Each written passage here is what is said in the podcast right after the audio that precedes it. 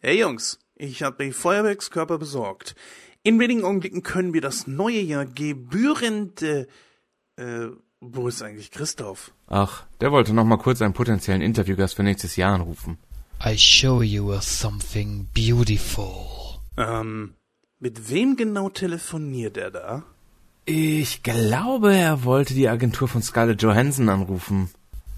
You are all puppets, tangled in strings. Jetzt weiß ich's wieder, warum wir ihn nicht mit anderen Leuten sprechen lassen. Ey, Alter, geht's noch? Was soll denn das? Wieso hast du die Leitung unterbrochen? Ich war grad dabei. Wieder mal völlig den Verstand zu verlieren. Richtig. Ah, jetzt streitet euch doch nicht. Es ist Silvester und wie ich sehe, hast du richtige Kracher dabei, Jens. Und ob. Ich warte nur noch auf Genia. Der wollte noch einen ganz speziellen Böller vom Schwarzmarkt besorgen. Ach, ich, ich darf keine Leute anrufen, aber du, du schickst den Praktikanten los, um Feuerwerk zu organisieren? Wenigstens, mein lieber Christoph, kann er Realität und Fiktion trennen. Wie auch immer. Ich mach uns jetzt mal einen schönen Punsch. Äh, Moment mal, äh, Punsch? Mit kaltem Rum? Ach, der wird noch gekocht, du Blödmann. Sonst wär's ja Bohle. Ein Punsch muss schließlich heiß sein. Und eine Bohle kalt. Das weiß jeder Experte. Ah, so. Okay. Ähm, aber eine Frage hätte ich da noch. Äh, wenn Punsch nur von Experten gemacht werden kann, ähm, wieso machst du dann welchen? Wenn du eines Tages mit einem Beil im Gehirn aufwachst, war ich das. Puh, ist das kalt, Leute. So, Jens, da bin ich wieder und ich hab, was du wolltest. Ähm, Alter, was ist denn das für ein mega Stahlzylinder? Das, Mignon, das ist der Ultraknaller T1000. Genau. Haha. Der macht ein Feuerwerk, da springt dir das Dach weg. Äh, Jungs. Damit können wir das neue Jahr auf jeden Fall mit einem großen Knall beginnen. Naja, solange das Teil uns nicht in die Luft jagt. Jungs. Quatsch, keine Sorge. Der Verkäufer hat mir sogar versichert, dass da gar nichts schief. Ja, das wird ein Lichterspektakel von olympischen Dimensionen. Ja! Jungs. Ja, Christoph, du kannst Kaffeelikör in deinen Punsch mischen. Genug der Worte. Lassen wir T1000 sprechen. So, wo ist denn jetzt die Lunte? Jetzt hört mir doch mal zu, verdammt, die brennt längs ihr, ihr, ihr Produkte eines China-Böllers. Wie? Was? Ach du! Schaff das Ding raus, Jens! Oh Gott, oh Gott, oh Gott! Oh Gott! Jetzt renn doch nicht Oh nur im Gott. Kreis. Mach! Oh Gott! Scheiße!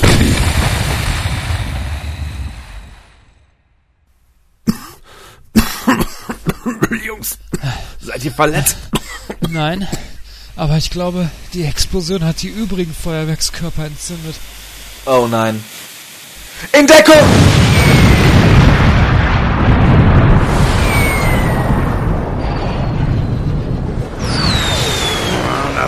Letzte Mal, dass ich den Praktikanten losgeschickt habe. Gut, gemacht, Genia.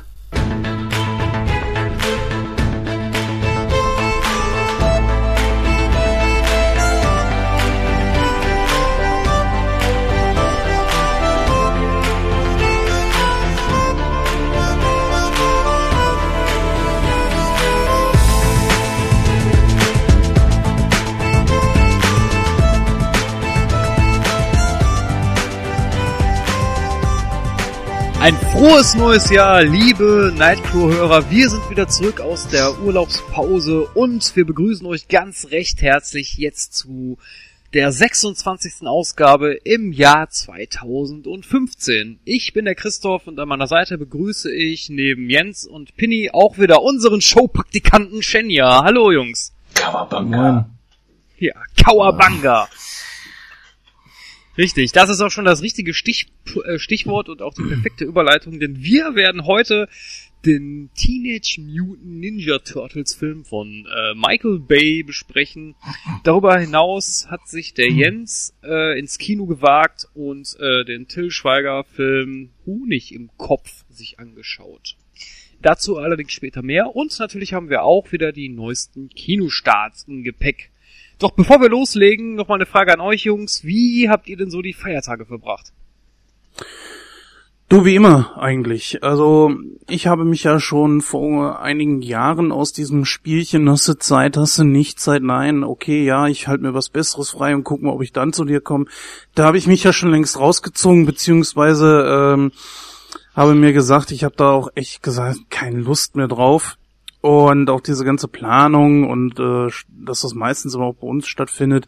Deswegen haben wir uns eine kleine Tradition geschaffen. Wir sind eigentlich fast jedes Jahr dabei und gucken am 31.12. die Herr der Ringe Teile Special Extended Edition von 1 bis 3. Kranker Jawohl. Shit. da bist du ja auch lange mit beschäftigt.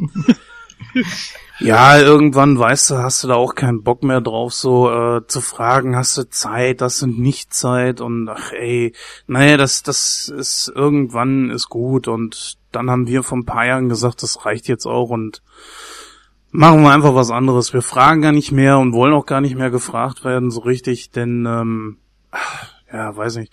Auch so diese Vorsätze und so weiter bin ich mittlerweile von ab. Ich denke mir einfach so, ich habe Dinge sowieso schon generell immer mal wieder vor ähm, und die werde ich dann so oder so machen und nur weil jetzt von einer Minute auf die nächste dann das Jahr umspringt, ist es irgendwie auch nicht anders. Ähm, ja, so habe ich zumindest Silvester verbracht. Aber es war schön. Zumindest haben wir äh, uns um ja, kurz 20 nach 11 oder so ins Auto gesetzt, sind noch kurz zur äh, Familie gefahren, haben zusammen ein paar Bilder steigen lassen. Das war auch ganz nett. Ja, also bei mir ist es so, ich bin froh, dass die Füllerei jetzt vorbei ist. Das ist immer zu Weihnachten immer so eine Sache. Oh ja. Hm. Das ist, äh, wenn man dann, ich bin immer traditionell Tag vor Heiligabend bei meinen Großeltern, wir machen dann immer Fondue. Ah. Ah. Äh, Heiligabend äh, habe ich jetzt alleine zu Hause verbracht. Den ersten Weihnachtsfeiertag hatte ich Besuch von ein paar Kollegen, haben mir, ein, haben mir Raclette gemacht. Und den zweiten Feiertag bin ich immer traditionell bei meinen Eltern und da gab's dann das klassische, also Gänsekeule mit Rotkohl und äh, Klöße ja, war dann auch sehr froh, als dann die ganze Fresserei vorbei war und äh, Silvester, also ich bin, da halte ich immer eine Tradition hoch, weil ich bin jetzt nicht so einer, der Silvester unbedingt vor die Tür muss, weil das ist mir alles zu voll draußen und äh, ich bin auch jetzt keiner, der Geld für Böller ausgibt, weil in, mei- in meinen Augen ist es verschwendetes Geld. Ich bleib dann immer traditionell zu Hause, schaue mir immer im Fernsehen äh, Dinner for One, ein Herz und eine Seele an und betrink mich mit Amaretto. Das ist immer, Das klingt das- nach einem Plan. Das ist immer der Plan bei mir zu Silvester. Dauerschleife, was? Ja. Äh, äh, Weihnachten. Das ist aber auch so, entschuldige, das ist aber auch so ein Witz, der sich irgendwie nicht totläuft, oder? Ich sag mal, ich kann auch nach 30 Jahren immer noch drüber lachen, wenn der da über diesen scheiß äh, komischen Bettvorleger oder was das sein soll, stolpert. Finde ich eigentlich immer wieder klasse. Aber der Witz dabei ist, ich weiß nie, wo es läuft. Ja, Zumeist ist, auf ARD und WDR. Ne, zumeist auf YouTube. Oder, oder so. ja. ja, Weihnachten habe ich äh, ganz ruhig verbracht eigentlich. Hab kein großes äh, Gefräße gehabt oder so. Muss ich ganz ehrlich gestehen. Äh, habe ich mir Fläschchen Bier am Tag gegönnt und habe dann irgendwelchen Rotz geschaut auf YouTube. Und Silvester habe ich mich zusammen mit meinem Kater auf meine Couch gefläzt und äh, die stirbt langsam Quadrologie. Ja, ich sage Quadrologie und nicht alle fünf Teile, äh, weil der fünfte Teil existiert für mich nicht. Und habe dann ein Fläschchen Bier getrunken und dann war auch schon zwölf und dann bin ich ins Bett. ja.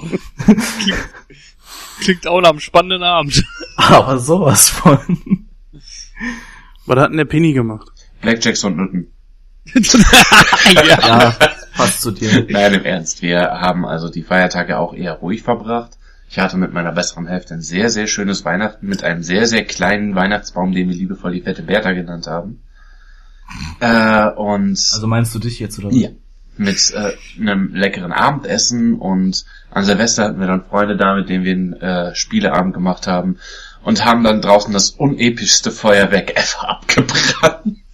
Also wir haben tatsächlich Geld für äh, Pyrotechnik ausgegeben, die aber den Namen nicht verdient hat. Also, aber es war trotzdem ein extrem schöner Abend. musstest du das jetzt eigentlich mit der fetten Bertha erzählen? Jetzt habe ich da so ein Bild im Kopf, wo der Pinny da mit einem Lametta behangen da dagegen steht. Lass mich mal die Haare aufmachen, dann hast du Lametta. Ähm, wo oben oder unten? Das überlasse ich deiner Fantasie, mein Jens. Oh, das ist ja Sehr schlimmer schön. als der Film, den wir heute besprechen wollen. Ich glaube, das tut sich nichts. Ja, es, es ist nicht Honig im Kopf, das kann ich dir jetzt schon sagen. Es ist nicht Honig im Kopf. Ja. Alter. Ja, genau. Ähm, wir möchten kurz eben vorweg was ankündigen. Wir haben natürlich äh, zwei Gewinner. Und zwar aus unserem Weihnachtsgewinnspiel, das ja am 25. startet und bis zum 31.12. letzten Jahres ging. Äh, die Gewinner sind bereits angeschrieben und sie haben auch schon äh, geantwortet, möchten aber nicht genannt werden. Aber ich kann ja gerne sagen, aus welcher Stadt sie kommen, und zwar aus Berlin und Schleswig-Holstein. Das ist ja, also so weit darf ich das wohl sagen. Ich sag mal, wenn einer nicht genannt werden möchte, respektieren wir das natürlich auch, ist ja auch alles Datenschutz etc. Und da legen wir natürlich auch Wert drauf und werden das auch respektieren. Ja, ähm, ihr seid wie gesagt benachrichtigt und eure Gewinne dürften eigentlich sogar schon bei euch sein. Ja, an dieser Stelle viel Spaß damit und äh, natürlich werden wir euch auch sagen, was gewonnen hat. Nur das äh, muss ich dann jetzt am Ende der Sendung machen, wo es dann auch noch eine kleine spezielle Ankündigung gibt. Dann machen wir das alles in einem Aufwasch, äh, Abwasch, denn ich habe das jetzt hier gerade nicht äh, zur Hand liegen. Das ist nicht irgendwie ist gedacht, um euch an den Lautsprechern zu halten oder so. Nein. Naja, die, die es betrifft, äh, die dürften mit Sicherheit sowieso zuhören oder nicht zuhören, denen dürfte es dann egal sein. Ja, Jungs, wir haben ein kleines, aber feines Programm vor uns und ich denke einfach mal, wir fangen damit an, oder? Ja. Jo.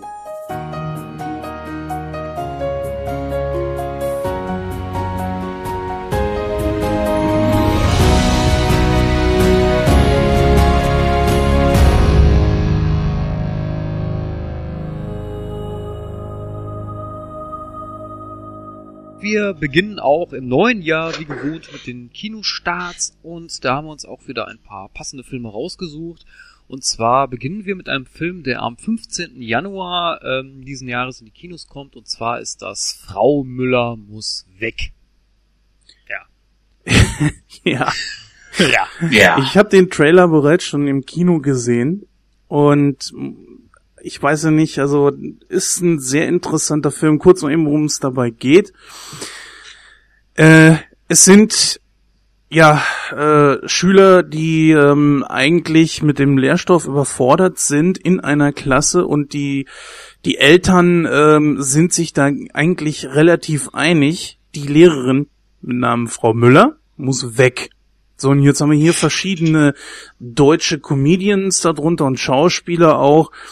Und wie gesagt, ich habe den Trailer im Kino gesehen. Ich habe schon lachen müssen. Es ist ein deutscher Film, unter anderem äh, mit Justus von Donay, wenn er so ausgesprochen wird, Anke Engelke äh, und äh, noch einigen weiteren, die mir jetzt so allerdings nicht sagen.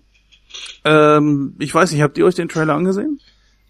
Äh, ja, hab mir den Trailer angesehen, war über Anke Engelke ein bisschen erstaunt, dass die mal wieder in einem Film mitspielt. Bei Justus war ich mir so, äh, okay, der spielt doch mal was anderes als das Experiment. äh, daher der, kenne war ich den im, ja. der war im äh, Experiment. Wer war er Mhm. denn da? Da war er der wirklich psychomatische ähm, äh, Wärter da, der Der zum Schluss das hat, dass er übernommen hat? stinkt und all sowas. Genau. Ah, der, ja. äh, da Okay. wirklich hart durchgegriffen hat und, und so.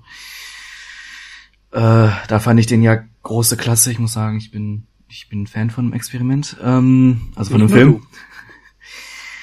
ähm, ich habe auch zeitweise gegrinst, aber es ist so deutsche Comedy und das ist nicht so mein Humor.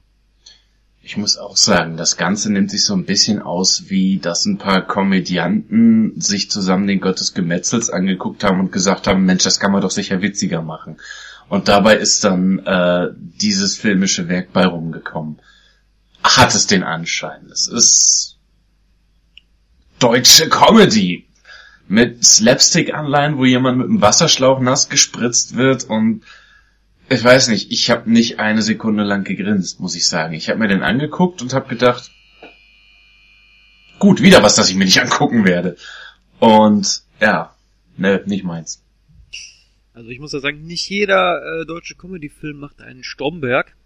Dementsprechend äh, war das jetzt auch nicht so mein Humor. Also ich mag zwar Anke Engelke, ich finde es auch schön, dass sie mal wieder in einem Kinofilm zu sehen ist. Aber ähm, da muss ich mich dem Pini anschließen. Also das war jetzt nicht so was, wo ich jetzt gesagt habe, ja, da muss ich reingehen. Also das war jetzt wirklich kein, kein Stromberg oder kein, äh, kein Wichser. Also das waren für mich wirklich richtig gute Comedy-Serien beziehungsweise äh, Filme, aber das, nee, auch nicht so meins. Fuck you Goethe war auch Tuft und ich glaube, in dem ja. Fahrwasser versucht er so ein bisschen zu fahren. Aber das klappt nicht. Hm, bei you Goethe ist ja, glaube ich, das Problem auch, dass sich jetzt äh, viele Filme daran messen lassen müssen, ja. glaube ich, ne? Ja. Selbst wo halt eben auch die Darsteller aus you Goethe mitspielen oder mit dabei sind. Elias Mbarek hat ja momentan echtes äh, Fahrwasser, ne? Der, der echt ein, ein Hoch momentan. Hm, ja, weiß ich. Also ich würde ihn nicht verteufeln, aber eines ist klar. Ich sag mal, dafür gehe ich jetzt nicht ins Kino. Das hat nichts mit dem Film, ich will darüber kein Werturteil geben, so zu tun, sondern einfach, es ist, ja, es ist eben nicht Stereo, ne? Falls ihr den gesehen habt. Und ähm, deswegen, also Stereo konnte man sich sehr gut im Kino angucken, da lohnte sich das Geld auch aber nicht unbedingt dieser. Obwohl eines man sagen muss, abschließend dazu, wenn man im Kino sitzt und der Film ist gar nicht mal so schlecht, reißen auch äh, die anderen Zuschauer dann äh, einen dann vielleicht auch mit, um über diesen Film dann mehr zu lachen. Das kennt man ja, glaube ich. Über Sinn und Unsinn dieses Phänomens und ob ein Film sich das als einziges auf die Fahnen schreiben sollte, kann man jetzt streiten, aber ich weiß, was du meinst, du hast schon recht. Ja. Gut, was haben wir denn als nächstes, was wir gerne vorstellen wollen? Na, wer von euch möchte? Doch, dann mache ich mal. The Gambler, ein Spiel, sein Leben. Nach dem Tod seines Opas leiht sich Jim Bennett, gespielt von Mark Wahlberg, von überall her Geld, unter anderem von einem Kredithai und macht immer mehr Schulden. Als sich seine, äh, als sich eine junge Studentin mit Jim anfreundet und bedroht wird, muss sich Jim erneut Geld leihen. Doch dieser Mann ist sehr gefährlich und Jim hat keine Ahnung, wie er die Schulden begleichen soll. Start 15. Januar. Äh, ich habe noch nie so einen nichtssagenden Trailer gesehen. Meine Fresse, der, dieser Trailer, aus dem ist nicht wirklich groß hervorgegangen, worum es geht. Das Ding ging 30 Sekunden, glaube ich, und man hat Mark Wahlberg gesehen, wie er abgefuckt spielt, was er gut kann, äh, wie er pseudo-cool spielt, was er immer tut, ähm, dazu jede Menge Pseudo-Mafioso-Gehabe und overstyled Coolness-Faktor. Äh, ich weiß schlicht und ergreifend nicht, was ich von dem Trailer halten soll. Wirklich gesagt hat er mir nix der Film, vielleicht kann er was. Ich meine, er hat Mark Wahlberg und Mark Wahlberg kann was, das muss man einfach sagen. Äh, aber jetzt so gerissen hat mich der Trailer nicht. Da muss ich dir recht geben, Penny. Es ist sehr schwierig, diesen Film einzuschätzen. Allerdings, als ich Mark Wahlberg mit dieser Frisur gesehen habe und dann noch mit der Brille auf, ja. sieht er für mich ein bisschen zu sehr aus wie eine jüngere Version von Kevin Bacon. Ja, das habe ich bei dem Bild am Anfang auch gedacht. Oh, Kevin Bacon spielt da mit. Oh, es ist Mark Wahlberg. ich muss dir aber auch recht geben, ich bin auch ebenfalls ein sehr großer Fan von Mark Wahlberg ge äh, geworden und auf jeden Fall werde ich mir diesen Film irgendwann mal geben. Äh, so der restliche Cast äh, und auch der Trailer lässt jetzt auch nicht auf irgendwas schließen, worum es dabei gehen soll. Ich meine, wie nichtssagend ist das? Er, er leiht sich Geld, hat eine neue Freundin, leiht sich noch mehr Geld, um, um äh, sie, sie wird ja glaube ich bedroht, um sie dann irgendwie auszulösen und äh, ja, was was passiert dann? Wird er verfolgt? Was was soll mir dann? Also ich ich bin so ein bisschen ratlos. Was will mir dieser Film jetzt vermitteln? Anbei ich allerdings auch sagen muss, so einen richtigen totalen äh, Verhau eines Films habe ich von Mark Wahlberg in den letzten Jahren nicht gesehen wenn auch gleich ich mir zwar Transformers 4 angucken konnte, aber das jetzt natürlich auch nicht die, der Überflieger war. Das Signal war schon recht grenzwertig. Ja, was sagen denn die anderen beiden dazu? Also ich äh, schließe mich da euch beiden an. Also ich fand den Trailer auch äh, total nichtssagend. Also ich weiß nicht, ich kann mir darüber kein Urteil äh, äh, bilden. Also ich kann jetzt nicht sagen, der Film kann was oder der Film kann nichts. Also weiß ich nicht. Müsste ich mir ansehen. Ich kann dazu so nichts sagen, obwohl ich der gleichen Meinung bin wie du, Jens. Ich habe, als ich den Trailer gesehen habe, auch erst an Kevin Bacon gedacht. Aber nein, das ist mal äh, Mark Wahlberg. Tja, Celavi muss man halt äh, abwarten.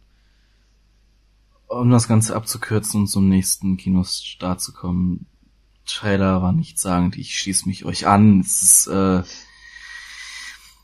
ich kann da nicht viel mehr zu sagen. Ich möchte euch auch nicht wiederholen. Ja, dann komme ich einfach mal zum nächsten. das ist ein Film, der am 22. Januar in die Kinos kommt und zwar ist das The Imation Game. Ein streng geheimes Entschuldige, Leben. Entschuldige, Entschuldige, Imitation Game. Ach, Imi, ja, Imitation, hast recht. Ja, The Imitation Game, ein streng geheimes Leben.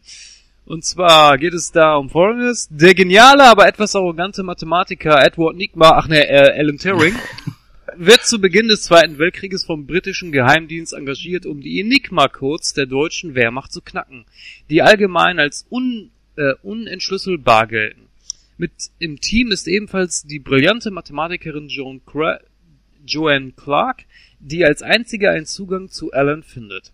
Doch der birgt noch ein ganz anderes Geheimnis. Ja. Trailer, gese Trailer gesehen, äh,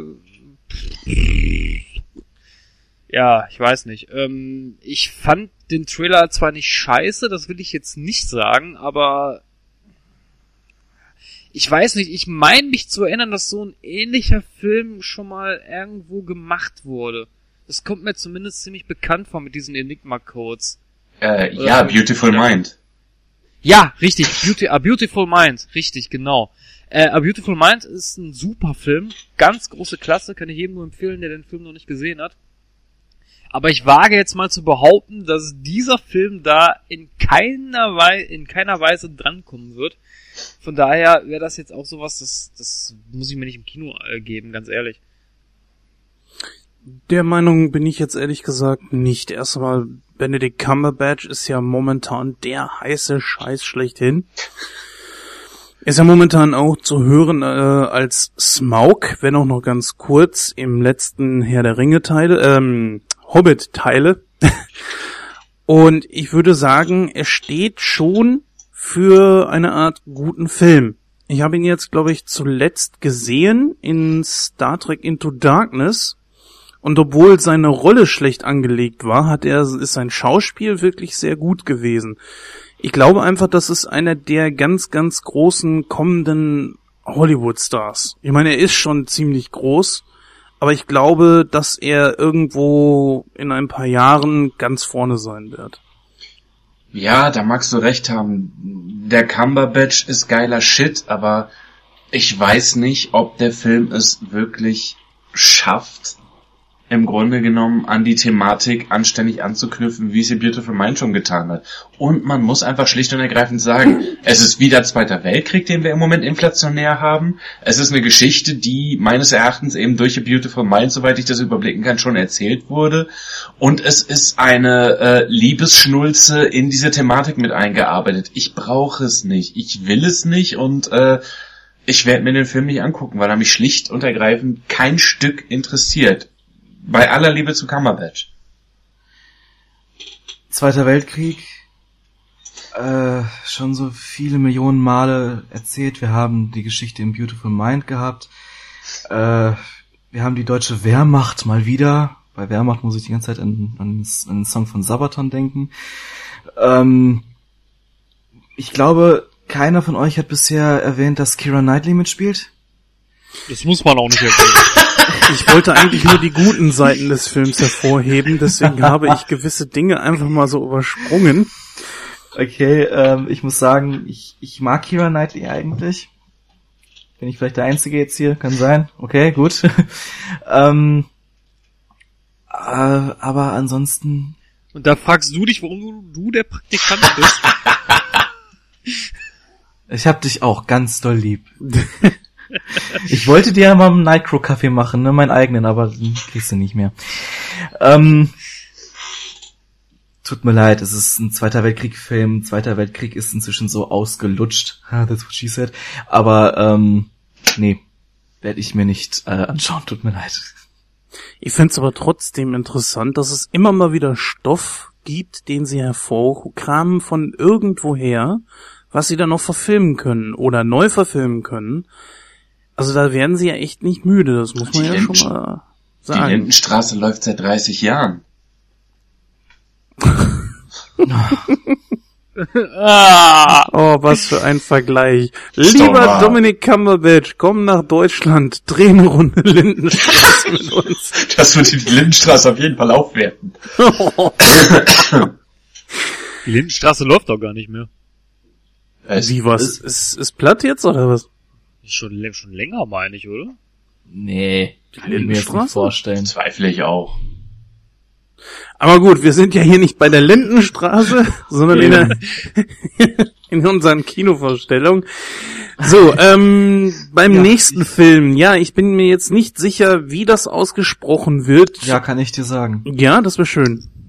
Ouija. We Ouija. Ah, ah, nein, nein. nie. Äh, Wie denk an, nein, wird es nicht. Es wird tatsächlich Ouija ausgesprochen. Wie auch immer der I-Laut da am Ende reinkommt. Denk an Luigi aus äh, Super Mario Bros. und nimm das L weg. So wird das ausgesprochen. Also Ouija. Ja? Ja, genau. Okay. So. Also Spiel nicht mit dem Teufel. Sehr interessant. Ich habe mir gedacht, das ist ein Film, den kann man auf jeden Fall mal erwähnen. Äh, mag einer von euch mal kurz eben sagen, worum es denn dabei geht? Kann ich gerne tun. Die junge Debbie filmt sich selbst dabei, wie sie mit einem antiken Ouija-Brett spielt. Kurz darauf kommt sie unter mysteriösen Umständen ums Leben. Ihre beste Freundin Lane, oder Laney, macht sich mit ein paar Freunden daran, das eigenartige Hexenbrett genauer zu untersuchen und macht dabei Bekanntschaft mit der dunklen Seite. Hey. Trailer gesehen und ich habe mir nur gedacht, so oft hatten wir schon dieses komische Buchstabenbrett und so oft äh, sind da Jumpscares und alles gewesen und es ist wieder komplett eine Erzählung, die wir hatten mehrere Male. Ähm, ich habe auch noch ein paar Fotos davon gesehen, wo sich einer den Mund zunähen muss und so. Das hatten wir doch schon bei Joko gegen Klaas mal gehabt ganz ehrlich, Leute, nö, nicht mein Film. Würde ich, wenn ich reingehe, wahrscheinlich über die Jumpscares nur lachen. Ich muss sagen, ich schätze einen Horrorfilm, wenn er gut gemacht wird. Bei diesem Film habe ich aber jetzt schon zwei Probleme. Einmal, es ist, die guckt ja durch dieses komische Ouija-Glas und äh, sieht dadurch die Geisterwelt, so wie ich das verstanden habe. Das Ganze müffelt unangenehm nach Found Footage. Äh, was mich auf Dauer tierisch nervt, wobei es auch da gute Vertreter gibt. Äh, was mich aber viel mehr irritiert, ist die Tatsache, der Film wird PG-13 sein. Das ist, also halt, er ist in Amerika ab 13 Jahren freigegeben. Das heißt, sehr viel mehr als Jumpscares, also ich komme mit einem Phantom aus dem Schrank gesprungen, wird dieser Film nicht zu bieten haben. Und ich weiß nicht, ob man, es gibt gute PG-13 Horrorfilme, aber ich weiß nicht, ob äh, dieser vergleichsweise unoriginelle, diese vergleichsweise unoriginelle Thematik da wirklich noch einen Horrorfilm hinter, äh, Horrorfan hinterm Ofen hervorlocken kann. Ich werde ihn mir wahrscheinlich mal geben, weil so, pff, das ist ein Horrorfilm, warum nicht? Aber äh, ich bezweifle, dass ich dafür das Geld im Kino rausschmeißen werde. Vielleicht als Videotheksausleihe oder so. Mal schauen. Direct äh, Movie on Demand oder sowas. Äh, ich stimme dem Pini da in teilweise zu. Also ich gebe den Penny recht. Ähm, ich glaube auch nicht, dass das, wenn, wenn das die Altersfreigabe 13 ist, dass da wirklich großartig viel an Horrorelementen drin ist. Allerdings, äh, wie der Penny gerade sagt, es gibt durchaus sehr gute Film, äh, Horrorfilme, die auch diese Altersfreigabe haben. Mir fällt jetzt leider spontan kein Beispiel ein, aber äh, ich habe da durchaus auch schon mal Filme gesehen, die wirklich ansehnlich waren. Also deswegen würde ich jetzt dem Film auch eine Chance geben, zumal ich den Trailer jetzt nicht so schlecht fand. Auch wenn vielleicht die Jumpscares äh, jetzt nicht zwangsläufig ein das Schaudern über den Rücken laufen lassen. Aber doch, also ich würde den Film doch schon eine Chance geben. Allein schon aus Neugier. Ja, sehe ich ganz genau. So habe ich eigentlich nichts hinzuzufügen. Bis auf vielleicht, ähm, dass ich das schon eigentlich ziemlich cool finde, jeweils immer so die Geisterwelt, wenn es denn vernünftig aufgebaut ist. Dann äh, kann mich sowas auch schon auch mit einem, hey, ich sag mal so, nur weil die ähm, bei uns die FSK natürlich ein bisschen niedriger angesetzt ist, auf 16 oder 12 oder so, muss das nicht unbedingt einen schlechten Film nach sich ziehen. Also ich bin da auch ein, ein Feind von zu sagen, ähm, es ist nicht ab 18, dann ist es eigentlich nur Blödsinn. Ich meine, es, es gibt so viele Filme, äh, Horrorfilme etc., die sind, wie äh, Christoph schon gesagt hat, auch nicht unbedingt ähm, ab 18, sind, sondern drunter. Und die sind eigentlich ganz cool. Ihr missversteht mich da. Ich wollte nicht darauf hinaus, dass PG-13 notwendigerweise Scheiße bedeutet. Auf gar keinen Fall. Wie gesagt, es gab Blavich Project, den ich sehr mochte. Es gibt zum Beispiel den Film Fear of the Dark, der meines Wissens nach auch PG-13 ist. Also es ist nicht so, als würde ich das von Grund auf verdammen. Aber äh, dieser Film scheint mir einfach nicht, ja, ich sag mal, groß genug zu sein, um da wirklich was draus zu machen. Also ich bezweifle, dass da wirklich Atmosphäre aufgebaut wird und dass da wirklich ein Mindfuck bei rumkommt, äh, der Jumpscares relativiert. Penny, ich wollte dich jetzt nicht äh, damit, äh, äh, ich wollte jetzt nicht damit sagen, dass du das direkt verteufelst. Nee, nein, nein, um Gottes Willen. Nein, nein, nein, nein, um Gottes Willen, nein, nein, nein. Äh, wie gesagt, stimme ich dir zu. Nur, ähm, wie gesagt, also ich, ich persönlich würde dem Film einfach nur eine Chance geben, weil, wie gesagt, also wie der Jens das gerade auch schon gesagt hat, so diese, dieses, äh, wenn es gut gemacht ist, diese Geisterwelt und so. Äh, das geht aber aus den Trailer nicht hervor. Völlig also richtig. Ich kann, ich kann natürlich jetzt nicht sagen, dass es gut oder schlecht gemacht und von daher, wie gesagt, würde ich dem Film einfach nur eine Chance geben. Verstehst du? Ja, verstehe ich. Würde ich auch, wenn auch nicht im Kino unbedingt.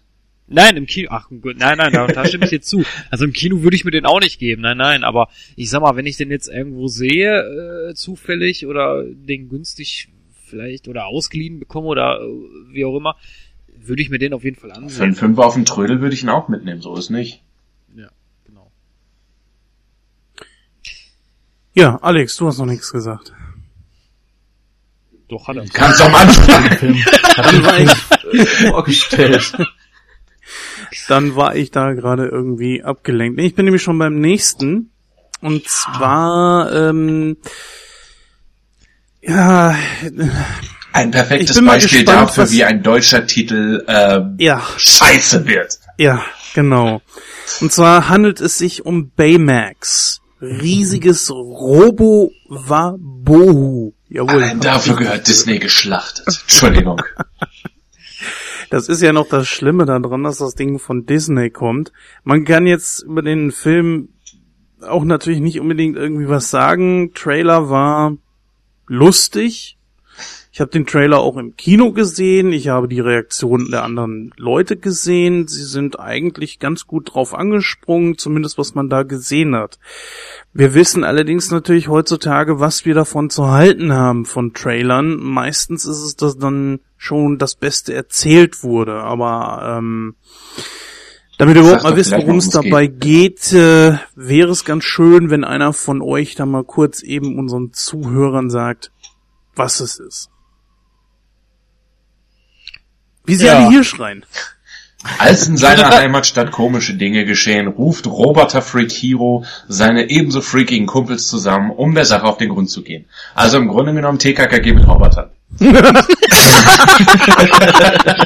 Nein, im Ernst. Das Ganze äh, basiert auf dem Marvel-Franchise äh, Big Hero 6.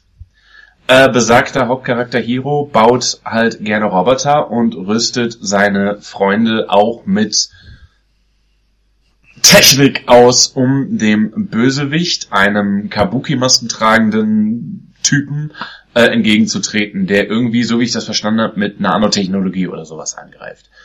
Ähm, ich sag ganz ehrlich, das Ganze sieht geil aus, das Ganze sieht Action aus, das hat ein super knuffiges Charakterdesign und ich freue mich auf das Teil. Das würde ich mir, glaube ich, sogar in 3D geben.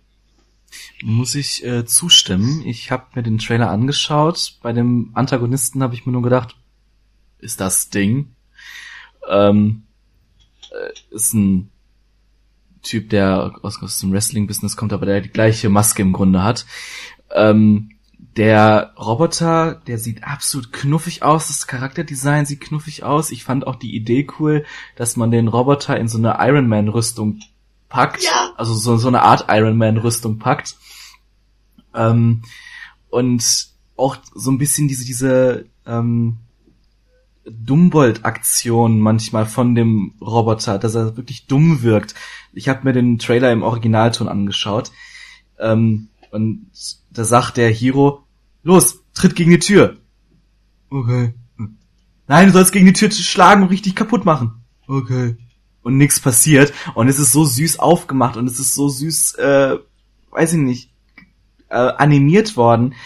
Äh, und ich habe echt bei dem Trailer gelacht und habe gesagt, eben weil er auch von Marvel kommt und ich, ich gehe in den Film auf jeden Fall rein. Tja, ist immer so eine, so eine Sache. Bisher hat allerdings Disney wenig daneben gegriffen. Auch wenn mir jetzt zum Beispiel, ich glaube, der letzte war die Eisprinzessin. Ähm, ja, konnte man sich auch auf jeden Fall angucken, war jetzt aber nicht der Überflieger. Du hast recht, Alex, es ist so mh, mm, wirklich süß. Der Trailer, ich, wie gesagt, man kann gut drüber lachen. Und da geht einem schon auch ab und zu mal die Hose, ähm, das Herz auf. Du hast ja komische Fetische, Alter. Nein, aber mal im Ernst, äh, es, es ist natürlich wirklich so, das ist was für die, für die Familie, ganz klar. Und ich denke mal, sowas ist natürlich auch definitiv was fürs Kino. Ich glaube, solche Filme, die, die sind richtig was fürs Kino, einfach weil sie auch 3D richtig gut rüberbringen. Da mal eine Frage hier in die Grunde gerade. Ähm, ich weiß nicht, bei uns ist 3D fast ausgestorben in den Kinos. Wie ist das bei euch? Ja, absolut. Also ähm, wir haben zwar die großen Kinos, die 3D noch anbieten, aber es kommen immer mehr Filme raus, wo 3D einfach nichts bringt. Ja, dann mag das definitiv wo überhaupt kein 3D dabei ist. Dieser hier wird aber in 3D sein, ne? Kann ich jetzt ja, hier gerade. Was sich aber auch anbietet, weil, das ist vielleicht noch sinnvoll zu erwähnen, der Film ist komplett äh, CGI. Also wenn der nicht 3D wäre, würden die sich selber äh, vor Schienbein treten. Ja, muss ich auch sagen. Und die Länge, das sind jetzt, äh, ich, ich würde sagen, das ist auch okay. Ich weiß jetzt nicht, wer die äh, deutsche Synchronisation macht. Nee, finde ich gerade nicht heraus, aber das äh, denke ich, wird auch wieder das Who is Who sein. Oder sie holen sich dafür irgendwelche Promis oder so. Na, ja, ich würde da eher, äh, na, ist egal, schon gut. Christoph, was sagst du dazu? Deine Sache oder? Ich habe äh, damals, weiß ich gar nicht mehr, wann kam, wann kam der Film raus? 2008, 2009, ich weiß es gar nicht mehr so genau. Da habe ich damals Robots im Kino geguckt. Oh. Äh, ich fand den gar nicht so schlecht. Äh, war war okay. Ähm, von daher äh, ist es natürlich jetzt nicht vergleichbar mit dem Film, aber äh, von der Grundthematik her ja schon das gleiche. Ich fand den Trailer gut, keine, keine Frage. Äh, ich denke auch, dass der in 3D richtig äh, Hammer rüberkommen wird. Von daher, doch, ich denke, den kann man sich schon im Kino geben, warum nicht? Hat jetzt hier auch auf Moviepilot eine Bewertung von 6,4 von 10 ist jetzt zwar nicht das allerbeste, aber ich würde sagen, dass das auf jeden Fall noch hochgeht, sobald der Film dann auch aktuell im Kino ist. Wie gesagt, der ist ja erst am 22. dann im Kino wirklich drin. Ja, Erwähnung wäre noch FSK 6, also nicht FSK 0. Das ist ein klein bisschen überraschend, aber okay. Naja, der Ja. Bösewicht ist schon sehr gruselig. Ja, mein Gott, wir sind auch gruselig. Das stimmt, wir sind aber auch FSK 18. Ja, Jungs, wir sind durch. Ähm, unser Konzeptzettel gibt jetzt nicht mehr her. Das waren die Filme, die wir euch gerne vorstellen wollen. Wir gehen jetzt über zu einem weiteren Film, der momentan eigentlich auch noch im Kino läuft. Ist zwar Ende letzten Jahres äh, schon angelaufen, den habe ich aber allerdings aktuell im Kino gucken können. Und ich denke, das wird sehr interessant, weil ähm, es geht um Honig im Kopf. Und ihr kennt ja eigentlich unsere Einstellungen im Punkto Till Schweiger. Deswegen freue ich mich da ganz besonders drauf, denn ich glaube, werde einige Kontroversen in den Ring schmeißen.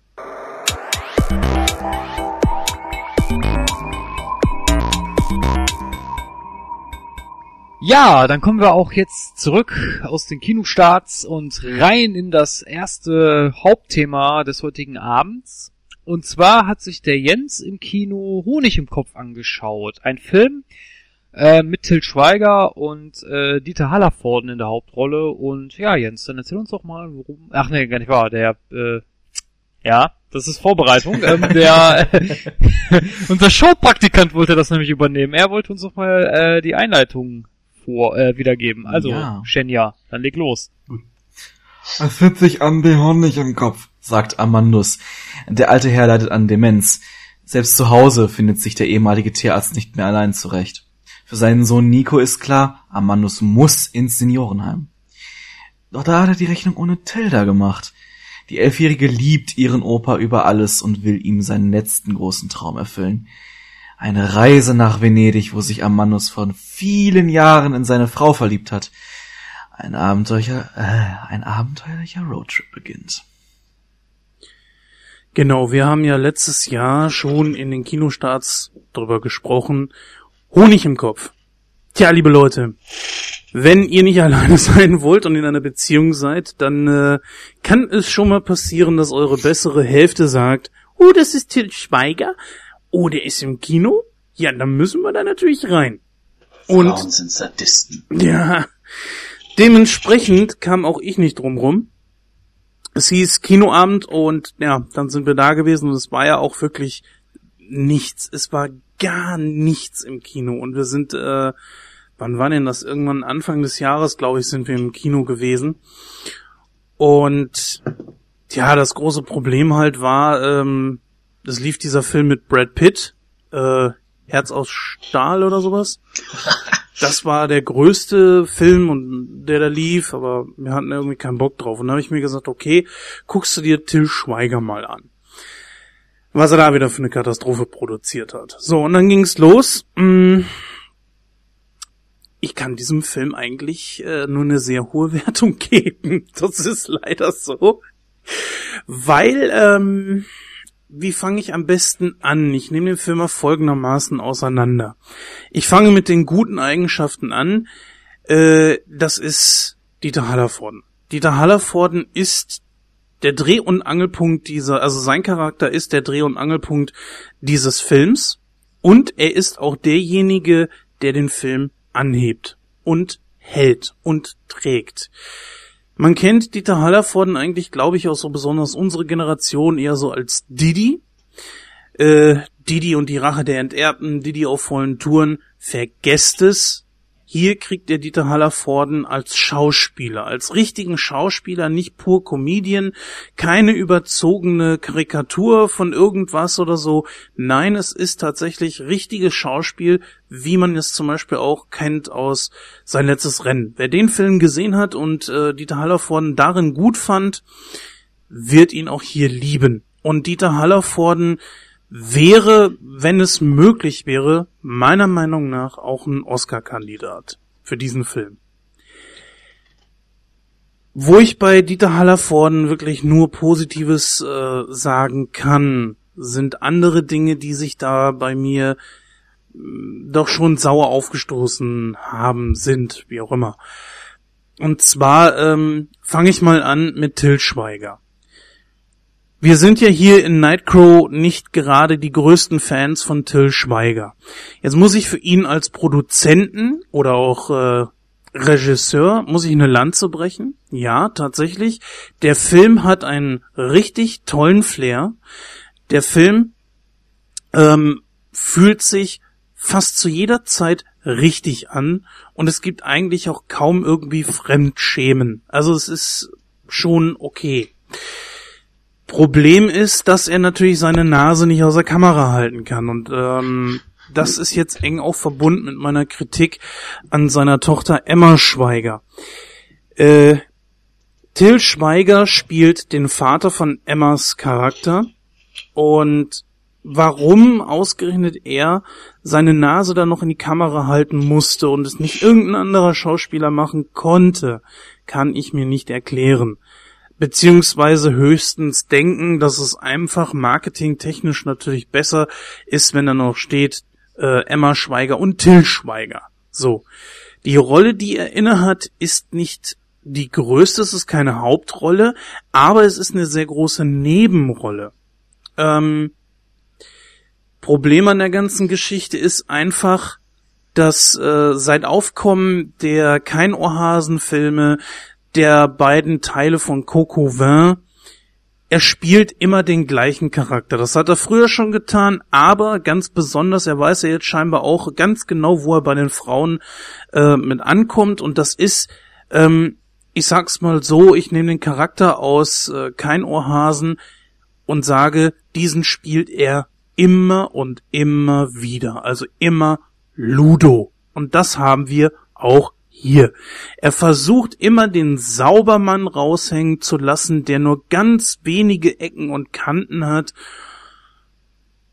Und das ist langweilig. Es ist einfach nur pur langweilig. Ich meine, ich werde in diesem jetzt hier nicht spoilern oder so. Ich muss aber trotzdem etwas rauskramen. Äh, seine Frau, also die von Dill Schweiger, dem gespielten Charakter, ist fremdgegangen mit ihrem Boss und dann kommt dort ein äh, Schauspieler um die Ecke, den wir eigentlich alle als guten Tatortkommissar kennen und der seine Rolle so dermaßen hammermäßig gespielt hat. Ähm, jetzt fällt mir natürlich der Name nicht ein. ähm, ich werde mal kurz eben schauen. Jawohl, sowas ist Vorbereitung, liebe Leute.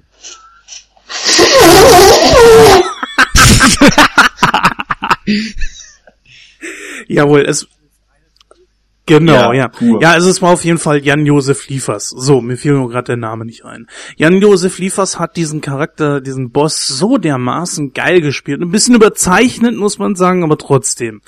Was aber passiert, Saubermann Till Schweiger, ob nun privat oder in irgendeiner Rolle, er muss natürlich den, den äh, Frauenversteher spielen oder muss immer als der, der, er muss irgendwie immer im Mittelpunkt stehen und haut dann diesem Typen eins aufs Maul. Die Frage für mich ist, es ist für die Geschichte, für die äh, Geschichte von Amandus, also von ähm, dem, dem alten Mann, der halt an Demenz leidet, überhaupt nicht relevant. Es ist einfach nur, dass man einen kleinen Nebenplot hat. Gegen einen Nebenplot ist nichts einzuwenden.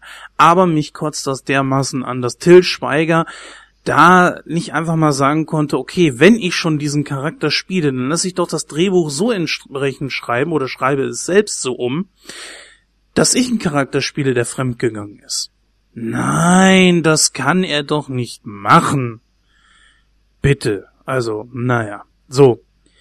Jetzt ist die nächste Sache, wir haben auch schon ein paar Mal drüber gesprochen, Till Schweiger versucht ja, genauso wie Will Smith, uns seine Kinder irgendwie zu präsentieren, sie pro zu promoten.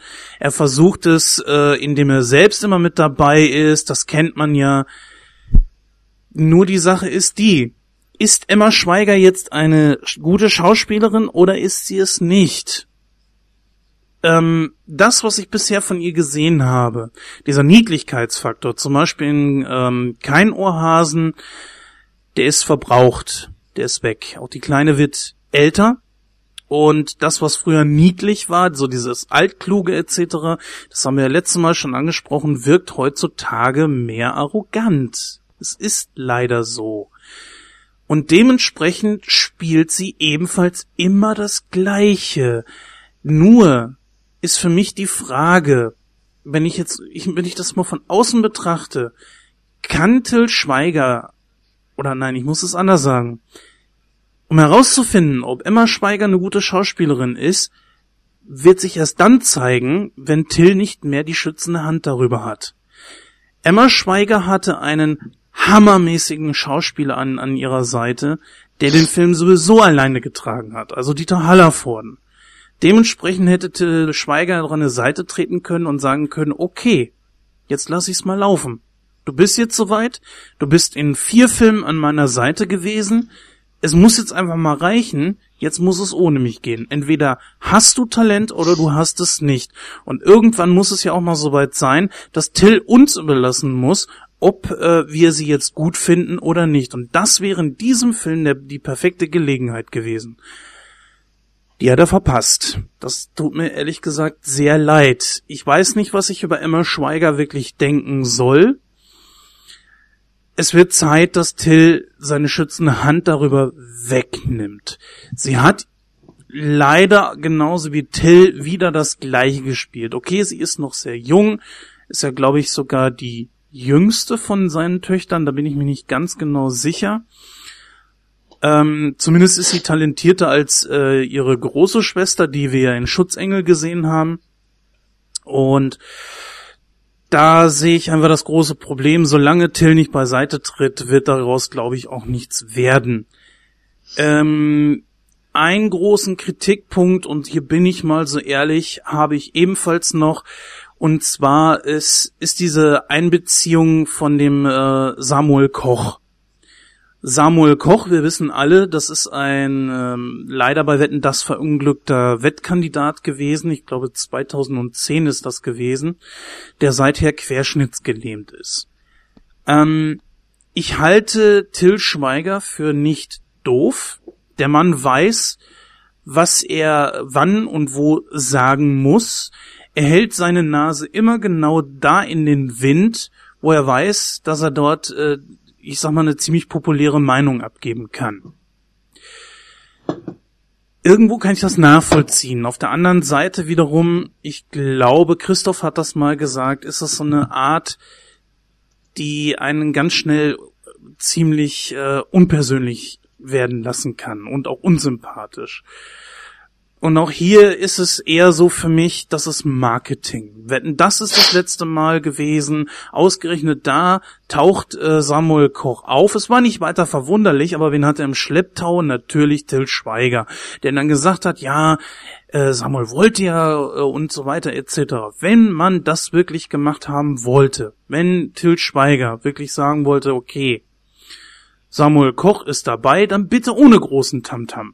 Es muss doch nicht jedes Mal die Werbetrommel gerührt werden und dass er als Saubermann dasteht, der dem armen Verunglückten, und das ist Samuel Koch natürlich, äh, das will ich jetzt nicht runterspielen, aber der den armen verunglückten Mann äh, dort nochmal was Gutes tun wollte, etc. Wie gesagt, ohne großes Tamtam. -Tam. Ansonsten, lieber Till Schweiger, gibt es auch Make-A-Wish. Das heißt, mh, er hätte sich hätte sagen können, okay, ich ähm, suche jetzt hier einen Fan bei Make-A-Wish, der gerne in einer meiner Filme dabei sein möchte oder gerne mal überhaupt in so einem Film mitspielen möchte und gib ihm diese kleine Rolle. Mich stört das so ein bisschen. Ähm, ich will Till Schweiger nicht verteufeln, aber naja. So, zurück zum Film. Kommen wir mal so ein bisschen auf den Inhalt, um auch mal ein bisschen hier voranzukommen. Äh, wir haben eigentlich in dem Trailer so eine Art äh, Roadtrip, sagen wir mal, äh, dargeboten bekommen.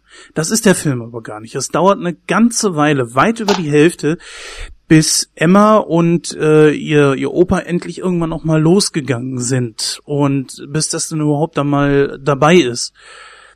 Ähm, dann wiederum wird der Film, also bis dahin muss ich sagen, ist der Film wirklich sehr, sehr gut, auch von allen Beteiligten her, wenn auch mit kleinen Makeln. Aber die großen Makel beginnen dann. Dann ist es wirklich so, hier ein Zufall eingebaut, da ein Zufall eingebaut und hier muss noch ein dover Gag rein und da müssen wir die Kleine noch promoten und das zieht für mich das Ganze ehrlich gesagt ein bisschen runter. So. Aber es ist trotzdem ein Film, den ich bis, ich sag mal, zehn Minuten vor Schluss mit weit über 90 Prozent bewerten würde. Doch dann kommt die Hau drauf, mitten in die Fresse Geschichte, die ich nicht spoilern werde. Viele können sich denken, was passiert. Ähm, man hat eine sehr, sehr schöne Szene, wo ich sagen würde, das hätte man als Schlussszene nehmen können. Es äh, ist so eine Szene, die zeigt so, der Mann ist Demenz, er wird niemals wieder geheilt werden, aber die Emma Schweiger liest da wirklich auch wirklich sehr schlecht. Also das war, es hörte sich so an, als wäre sie irgendwie in verschiedenen äh, Tonstudios oder so. Ich, ich weiß nicht genau, auf jeden Fall passt das irgendwie nicht so richtig. Aber der Text ist sehr schön. So nach dem Motto, die alten Leute erkennen uns zwar nicht, aber sie merken, dass wir da sind, dass äh, sie nicht alleine sind. Und das ist für sie sehr wichtig. So in der Richtung kam das rüber. Und das wäre der perfekte Schluss gewesen. Aus, Cut, Feierabend, Vorhang fallen lassen und tschüss. Dann gehen alle nach Hause, schlecht vom Popcorn oder was auch immer, und dann wär's das gewesen. Nur dann kommt natürlich Till Schmeiger mäßig, hau drauf, nochmal auf die Fresse und ähm, das hat mir den Film doch ein bisschen verhagelt. So. Ja, soweit zu dem Film. Ich persönlich ähm, war sehr überrascht. Der Film hat tatsächlich seine Reaktion nicht verfehlt. Es gab innerhalb äh, der Kinobesucher sehr viele, äh, die das Taschentuch gezückt haben und auch meine Freundin hat geweint. Also dieses mitten in die Fresse funktioniert leider immer noch. Und ähm, ja, irgendwie, ich bin mit gemischten Gefühlen dabei aus dem Kino gegangen. Aber gut, ähm, wenn der Film halt eben diese Reaktion ziehen kann, hat er ja irgendwas. Das muss sich ja nicht alles mir persönlich erschließen. Äh, um jetzt mal abschließend zu einer Wertung zu kommen, weiß nicht, ob wir hier noch zu einer Diskussion kommen, dementsprechend, ähm, gebe ich trotzdem ich- mal meine Bewertung ab. Darf ich ganz kurz eine Frage dazwischen hauen? Ja, klar, sicher. Und zwar äh, sowohl bei dem Kinoplakat als auch bei dem Trailer habe ich die ganze Zeit das Gefühl, dass da so ein Sepia-Filter drüber geklatscht ist. Ja. Ist das nicht lästig?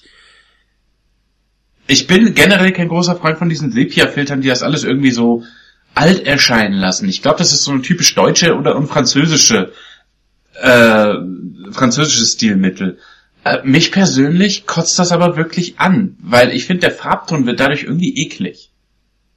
Also mich persönlich hat's nicht gestört. Es war eher so eine Art Wohlfühlfaktor. Äh, und der war auch nicht die ganze Zeit dabei, nur in bestimmten Situationen.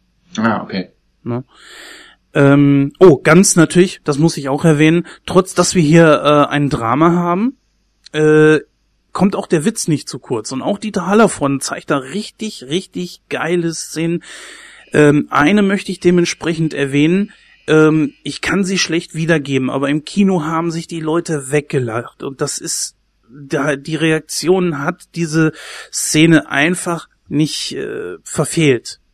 Und zwar geht's darum, dass ähm, die Schwiegertochter von Amandus, das ist ja der Charakter, den Dieter Hallervorden spielt, sie bittet ihn doch, ähm, obwohl er ja so nutzlos ist eigentlich, sie sieht ihn ja auch die ganze Zeit so an. Übrigens, sie scheint auch immer irgendwie die Böse zu sein oder so, was weiß ich. Und äh, sie bittet Amandus, schneid doch mal die Hecke. Und er so, ja, klar, ne? Ist zwar Demenz, aber ja klar. Hecke schneiden kann ich dann. Und sie so, ja, zehn Zentimeter dürft genügen. Und Amandus schneidet die Hecke. Und zwar runter auf zehn Zentimeter. Und sitzt dann tatsächlich mit dem Lineal auf die total abgeschnittene Hecke, dreht sich um und meinte so, äh, aber hochgewachsen fand ich sie besser. Es kommt leider in meiner Erzählung nicht so geil rüber, aber es war so hammermäßig und das echt geil gewesen. Und das, da waren mehrere solche Szenen drin, wo Hallervorden nicht diesen typischen Didi-Humor, aber das so genial und geil rübergebracht hat. Ja, er ist derjenige, der den Film getragen hat. Es tut mir leid. 100% würde ich geben. Abzüge gibt es für diese ganze Schweiger-Geschichte, für das völlig unnötige Ende. Und ähm, deswegen komme ich so auf 85%. Ich hätte wirklich 100 gegeben, aber tut mir leid. Also diese klischeehaften Dinge und dass er sich ein bisschen zu sehr nach Coco Vin und kein Ohrhasen etc. anfühlt, da muss ich leider dann schon ein bisschen was abziehen. Ja, das war jetzt ein bisschen äh, Solo. Dinner for One. Aber es ist halt eben so, ähm, über diesen Film musste einiges gesagt werden. Einfach weil auch ein Till Schweiger natürlich bei uns immer so ein gewisses Thema ist. Ja. Ohne jetzt. Ja? Achso, Entschuldigung, ich dachte, du warst fertig. ähm, ich weiß nicht, also jetzt allein von deinen Ausführungen her und allein von dem Trailer und allein von dem, was ich von dem Film gehört und gesehen habe, nennt mich einen abgestumpften Menschen oder einen Gutmensch-Hasser oder sonst irgendwas, aber ich bin diese Filme überdrüssig. Ich kann mir sowas nicht ansehen. Wenn dann wirklich so, so ein Thema, natürlich ist Alzheimer eine, eine schwere Krankheit, keine Frage, aber wenn man so ein Thema ausschlachtet und dann wirklich äh, so aller Till Schweiger da dran geht, nein, muss ich nicht haben. Also ich muss mir sowas nicht angucken. Du bist ja auch ein abgestumpfter Gutmenschhasser. Ja, ja, natürlich. Und äh, ich mag Dieter Hallervorden und äh, ich habe das letztes Jahr schon, als wir den Trailer besprochen haben, gesagt. Dieter Hallervorden halte ich für so talentiert, dass er Till Schweiger an die Wand spielt. Ich denke, das ist auch nicht so das große Problem. Ähm, da muss ich kurz einhaken. Nicht an die Wand, Christoph, sondern tiefer. Viel In Grund und tiefer. Boden. Ich habe auch Dieter Hallervorden in so einer Rolle noch nie gesehen und ich bin felsenfest davon überzeugt, wäre es ein amerikanischer Film, würde er den Oscar als bester Hauptdarsteller gewinnen. Hundertprozentig. Ja, wie gesagt, also das äh, davon gehe ich auch aus. Und worauf ich jetzt eigentlich hinaus will, ist die Tatsache, dass du hast es auch gerade gesagt, Jens. äh, Ja, der, Sch- der Till spielt immer das Gleiche. Das äh, so von der Grundthematik her erinnert mich das so ein bisschen an Wo es Fred. Ja. Ja, da wird das Thema mit einem Rollstuhlfahrer ausgeschlachtet, so nach dem Motto, ah, wir machen das ein bisschen auf Comedy, äh, so ein paar witzige Situationen packen wir rein, aber zum Schluss hauen wir nochmal so richtig schön auf die Tränendrüse, damit auch alle im Kino total gerührt sind und, äh, nee, nein, das, Nee, das kann ich absolut nachvollziehen. Da, es ist, denke ich mal, ein tierischer Drahtseilakt, das nicht in Kitsch ausarten zu lassen. Und ich glaube, dieses Talent hat Til Schweiger nicht. ja, Danach habe ich gesucht. Also- ja, eine sehr treffende Definition, kitschig. Und besonders das Ende, wie gesagt, ist so dermaßen in die Fresse. Warum hatte es das nötig? Der Film hat so eine Dramatik an sich, man leidet mit diesem Amandus so dermaßen mit. Das alleine zieht schon. Das alleine zieht schon. Dieses Ende ist sowas von ja, nicht zum Kotzen, aber so unnötig, dass es mir wirklich die 100% Bewertung eigentlich total verhagelt hat. Ja. Sehr schade. Sehr, sehr schade. Ja, kitsch ist äh, auch das Wort, was ich gesucht habe, kitschig, aber ähm, das ist schwer zu beschreiben. Also wie gesagt, es ist immer so ein, wie soll ich mich ausdrücken? Also wenn ich würde mir lieber eine Dokumentation über Alzheimer ansehen, weil nein, weil da ist es authentisch. Da, da, also wenn sie gut gemacht ist, die Dokumentation. Äh, da, wird, da werden mir A, Hintergrundfakten äh, präsentiert, da wird mir B, richtige Menschen gezeigt, die wirklich an dieser Krankheit leiden und das auch vielleicht wissenschaftlich aufgearbeitet wird, aber das ist nur so ein blöder Film, so nach dem Motto, ich muss alle Zuschauer jetzt total rühren und ah und aber damit der damit der Film auch noch ein bisschen äh, äh, ansehlich wird, packe ich da noch so ein bisschen Humor mit rein. Oh. Mal ja. unabhängig mal, mal unabhängig davon, dass dass äh, Didi Hallerford ein guter Schauspieler ist. Aber das ist nicht so ein Film, den ich mir ansehen will. Wenn dann, wenn ich mir sowas ansehen will, dann gucke ich mir nur eine Dokumentation an, aber kein Spielfilm. Wir sind einer Meinung, dass Forrest Gump blöd war, oder? Ja. Gut. Der macht ja im Grunde genommen was ganz ähnliches. ja. Ähm, ich muss noch ein, ich muss meine meine Bewertung gerade revidieren, weil ich einen ganz ganz wichtigen Punkt äh, vergessen habe. Ich gehe runter auf 80 Prozent. Oh. Und zwar ähm, hier ein kleiner Spoiler: Es gibt einen Witz, einen typischen Till Schweiger Witz, der irgendwo in dieser neue Art von Humor von Adam Sandler zu finden ist. Allerdings glaube ich noch einen Tuck tiefer. Und zwar Till ähm, Schweigers das- Karriere. das werde ich auch spoilern. Ein Film, äh, eine Situation zum Fremdschämen. Zwar hat es äh, mich irgendwie mitgerissen, so ein klein bisschen zu lächeln. Äh, dessen kann ich mich nicht erwehren, trotzdem. Ähm, es ist ja so, das Thema Altenheim kommt natürlich irgendwann. Das war klar, dass das innerhalb des Films irgendwann kommen würde. Ist ja auch nicht schlimm, das ist okay. Dann gehen ähm, dieser Nico, das ist ja der von Till Schweiger gespielte Charakter, also der Vater, äh, geht in ein Altenheim rein, guckt sich das an, geht mit der Pflegerin dort durch die Gegend und dann kommt so eine Frau, eine ältere Dame, ähm, auf ihn zu und meint so, dass sie ihn ja ganz süß findet und möchte gerne, sie sagt das F-Wort, eine, Fressen? ich sag mal, 75, 80 Jahre alte Frau in einem Nachthemd kommt auf Till Schweiger zu und sagt zu ihm, ich, wenn du Bock hast, ich würde gern mit dir F. Ist richtig laut. Aber das ist nicht das Peinliche. Sondern diese alte Schauspielerin macht sich weiter zum Affen. Die, die, ähm, wird so ein bisschen von der Pflegerin zur Seite gedrängt und dann dreht sie sich mit Till auch um und dann sagt die äh, Pflegerin, ja, auch die älteren Menschen, Demenz oder nicht, haben Bedürfnisse. Ja, auch ähm, zärtliche Bedürfnisse. Ihr wisst alle, was ich meine. Und dann dreht sich Till nochmal zu der Frau um. Sie beugt sich ein ganz klein bisschen vor, zeigt mit dem Finger auf ihr Hinterteil und meint, hinten geht auch. Und ich habe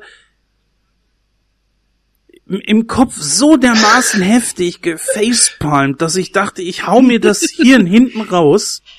Aber gleichzeitig ist das so ein Reflexlacher, wo man hinterher nicht weiß warum, oder? Ähm, ja, ja, nein. Ich, ja, schon. Ja, ist, ist richtig. Ähm, und man darf ja nicht vergessen, die, alle Patienten, die da sind, sind ja auch Demenz. Ne? Alle. Sie auch. Und das darf man in dem Moment dann nicht vergessen. Das ist eigentlich Dement auch eine, meintest du. Hä? Du meintest Dement. Dement, ja, ja, ja, dement, richtig. Genau. Und ihr glaubt, das war's. Nein, es ging weiter. Sie unterhält, er hält sich, Till unterhält sich weiter mit, die, mit dieser Pflegerin und dreht sich dann irgendwie nochmal um und die alte Dame zeigt auf ihre Hupen, die sie so leicht zusammengedrückt hat und macht da so Augenbrauen äh, nach oben hinziehend äh, eine Gestik. Hier geht's auch. Also bitte, Till Schweiger, sag mal, ich möchte es gerne sagen. Hast du sie noch alle Latten auf dem Zaun oder was ist los? Das ist nicht Babyhumor, das ist absolut unterste Schiene und deswegen ziehe ich Norma 5 ab. Das war unnötig. Das war sowas von unnötig und das war Fremdschämen par excellence. Also, ja. Keine Fragen. Nein. Die Regie gibt auch grünes Licht. Dementsprechend weiter zum nächsten Thema.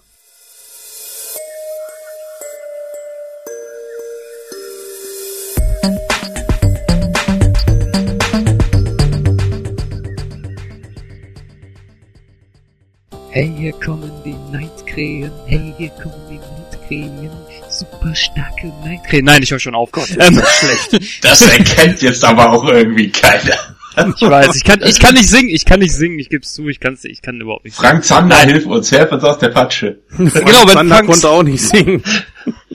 Oh, komm, komm, der, der Soundtrack zu der Zeichentrickserie von Frank Zander, der war super. Ja, Ja. doch, auf jeden Fall, klar.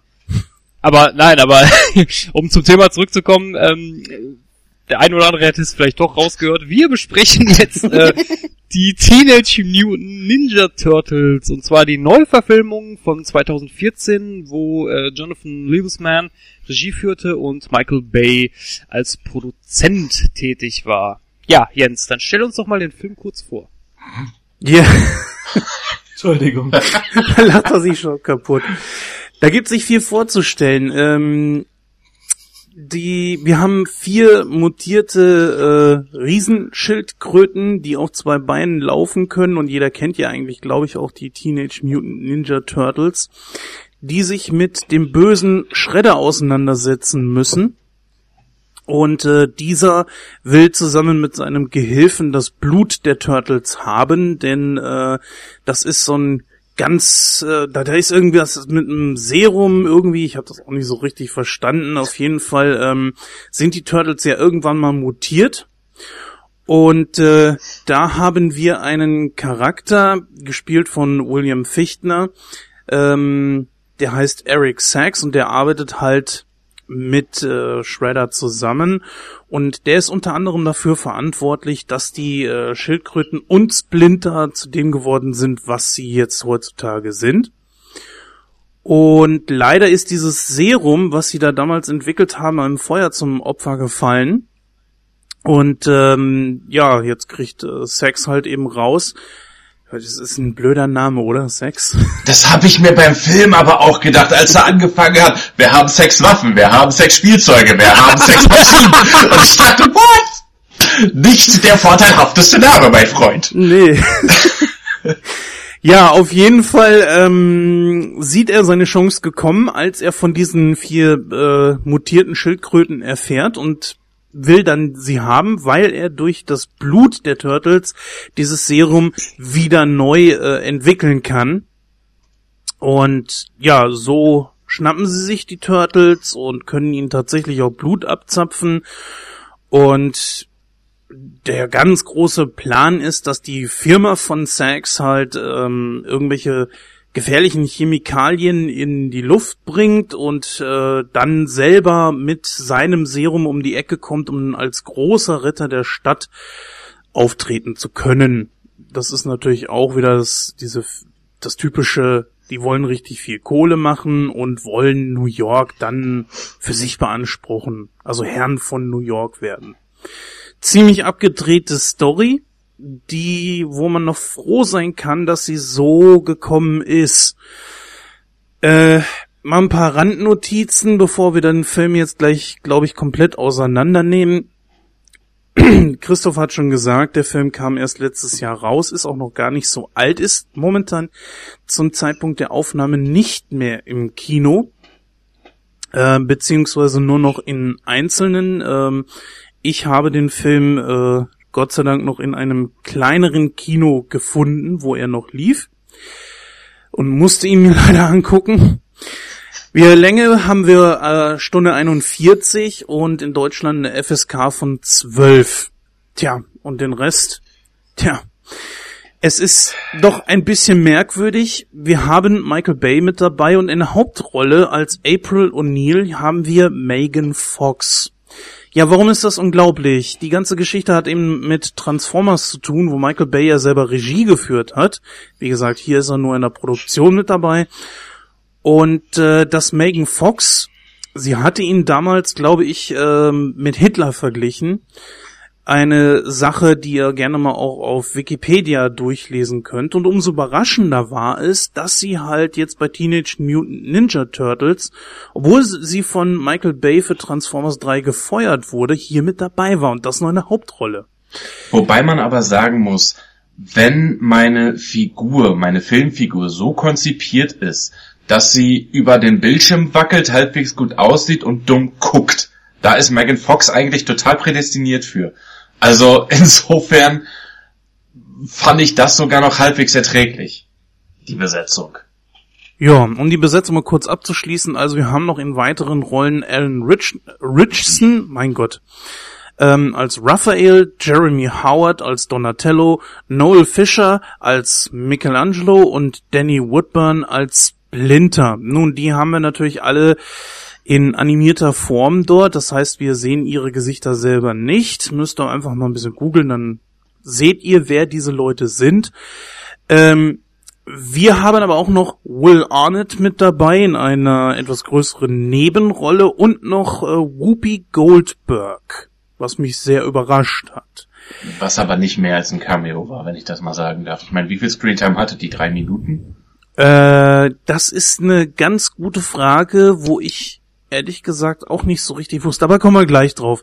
Gucken wir mal kurz, ähm, was ist denn im Vorfeld überhaupt passiert? Michael Bay Bum Bum Bay ne, wurde für diesen Film hier gewonnen, was im Vorfeld schon eigentlich nichts Gutes verlauten ließ. Das muss ich, das ist jetzt meine ganz persönliche Meinung. Es fing schon damit an, dass die Turtles irgendwann mal, das stand wohl zur Diskussion, Außerirdische sein sollten.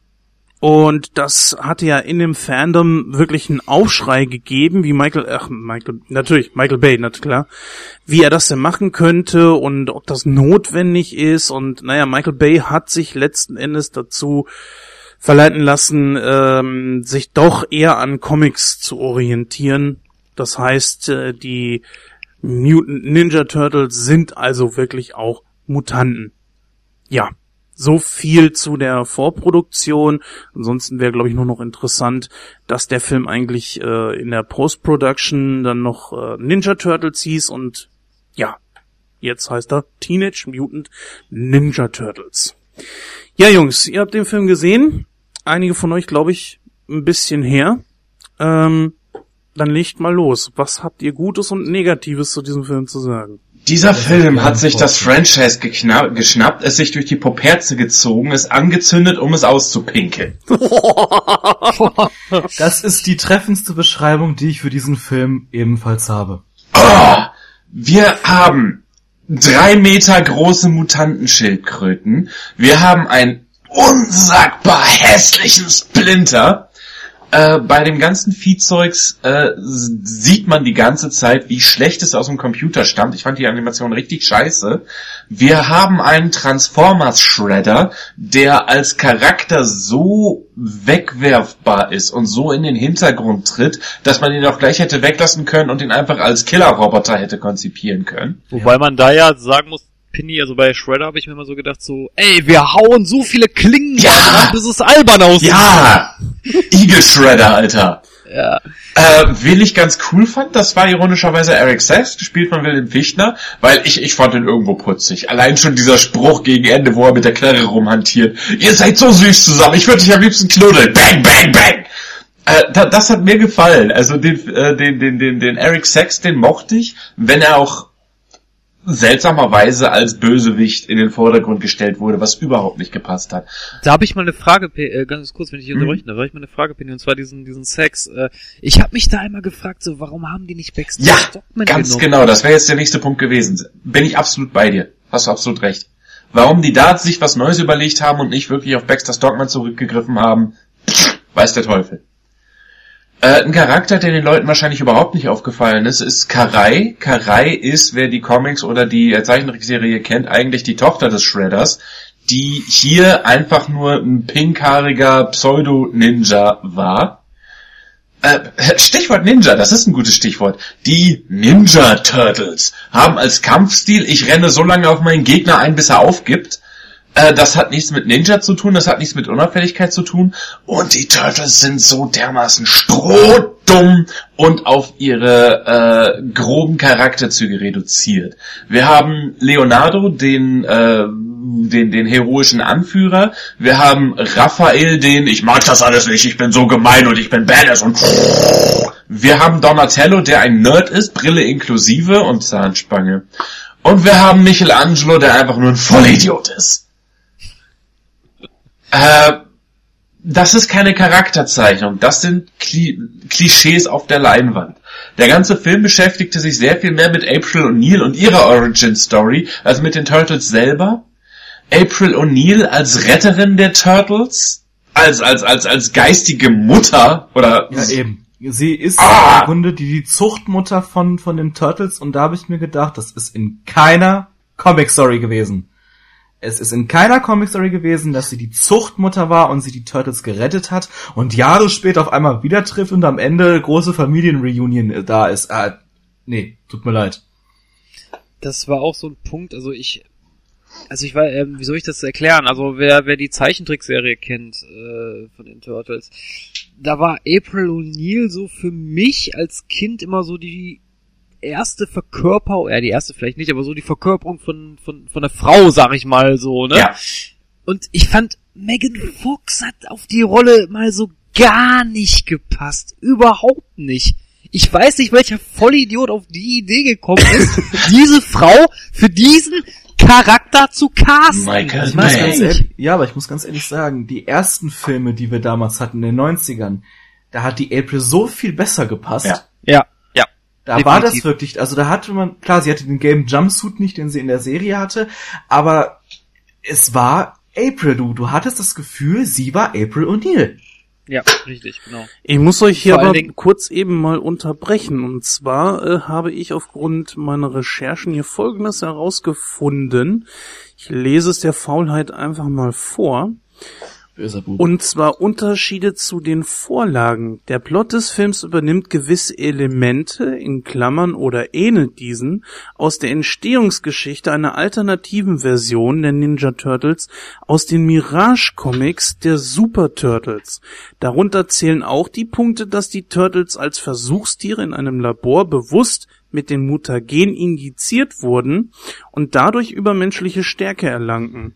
Dagegen äh, wehrt sich aber auch keiner. Die Tatsache, dass April O'Neil die Turtles dann aus dem Labor rausgeschmuggelt hat als kleines dummes Mädchen und äh, damit ihr Beschützergeist geworden ist, dagegen sperrt, sperrt man sich. Und was ich dann auch hätte wichtig gefunden, ist, dass man die Origin Story, also die, die ähm, alternative Origin Story, kurz erläutert hätte. Also dass man schon gesagt hat, pass auf, die Story wird genommen, dass ihr euch darauf einstellen könnt. Das wusste ja keiner, was wirklich in dem Film auf uns kommt, auf Na, uns ob, zukommt. ob man das vorher sagen sollte, weiß ich nicht. Das würde Vor ein bisschen der- spoilern. Der Punkt, was, was Penny auch gerade gesagt hat, April O'Neil rettet die Turtles nicht. Nein, April O'Neil wird gerettet. Richtig, ich möchte da gerne ein Zitat aus der Zeichentrickserie bringen, weil die habe ich mir nämlich kürzlich mal angeschaut wieder. Und zwar sagt das Shredder wortwörtlich, ja, äh, das ist ein genialer Einfall, Crank. Wir könnten April O'Neil entführen. Das haben wir zwar schon die gefühlten 30 Folgen lang gemacht, aber hey, wer zählt das schon mit? Ja, absolut richtig. So, so muss das sein, ja? Nicht, nicht, dass April die Turtle, die Turtles rettet. Nein, das geht gar nicht. Das ist so, als würde, würde, äh, Tila He-Man retten. Das Oder geht Peach nicht. Mario. Ja. Naja, also Ja, ich muss nee, ja ganz also- ehrlich gesagt sagen, ähm, fangen wir mal an mit der ganzen Geschichte Animation. Dass sie jetzt hier nicht mit Gummianzügen durch die Gegend gelaufen sind, entspricht auch nicht nur dem Zeitgeist, es war auch, glaube ich, eigentlich nichts anderes möglich. Ähm, was mir aber aufgefallen ist, dass die Turtles gar nicht mal so schlecht animiert waren. Da bin ich leider nicht so deiner Meinung, Penny. Dagegen allerdings äh, Splinter umso schlechter. Ich habe wirklich bei den Turtles das Gefühl gehabt, sie sind realistischer, wenn auch in manchen Szenen leider wirklich so dermaßen blöd eingefügt. Ähm, unter anderem da bei ihrem scheiß Wokrennen, ne? Ja, Und das sieht einfach, das sieht man wirklich, dass sie eingefügt sind.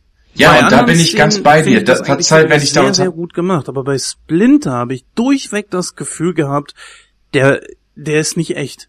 Er wirkte weder organisch, auch die Bewegungen sahen irgendwie überhaupt nicht flüssig aus. Ich weiß nicht, wie ihr das empfunden habt. Genauso. Stimme ich dir absolut zu.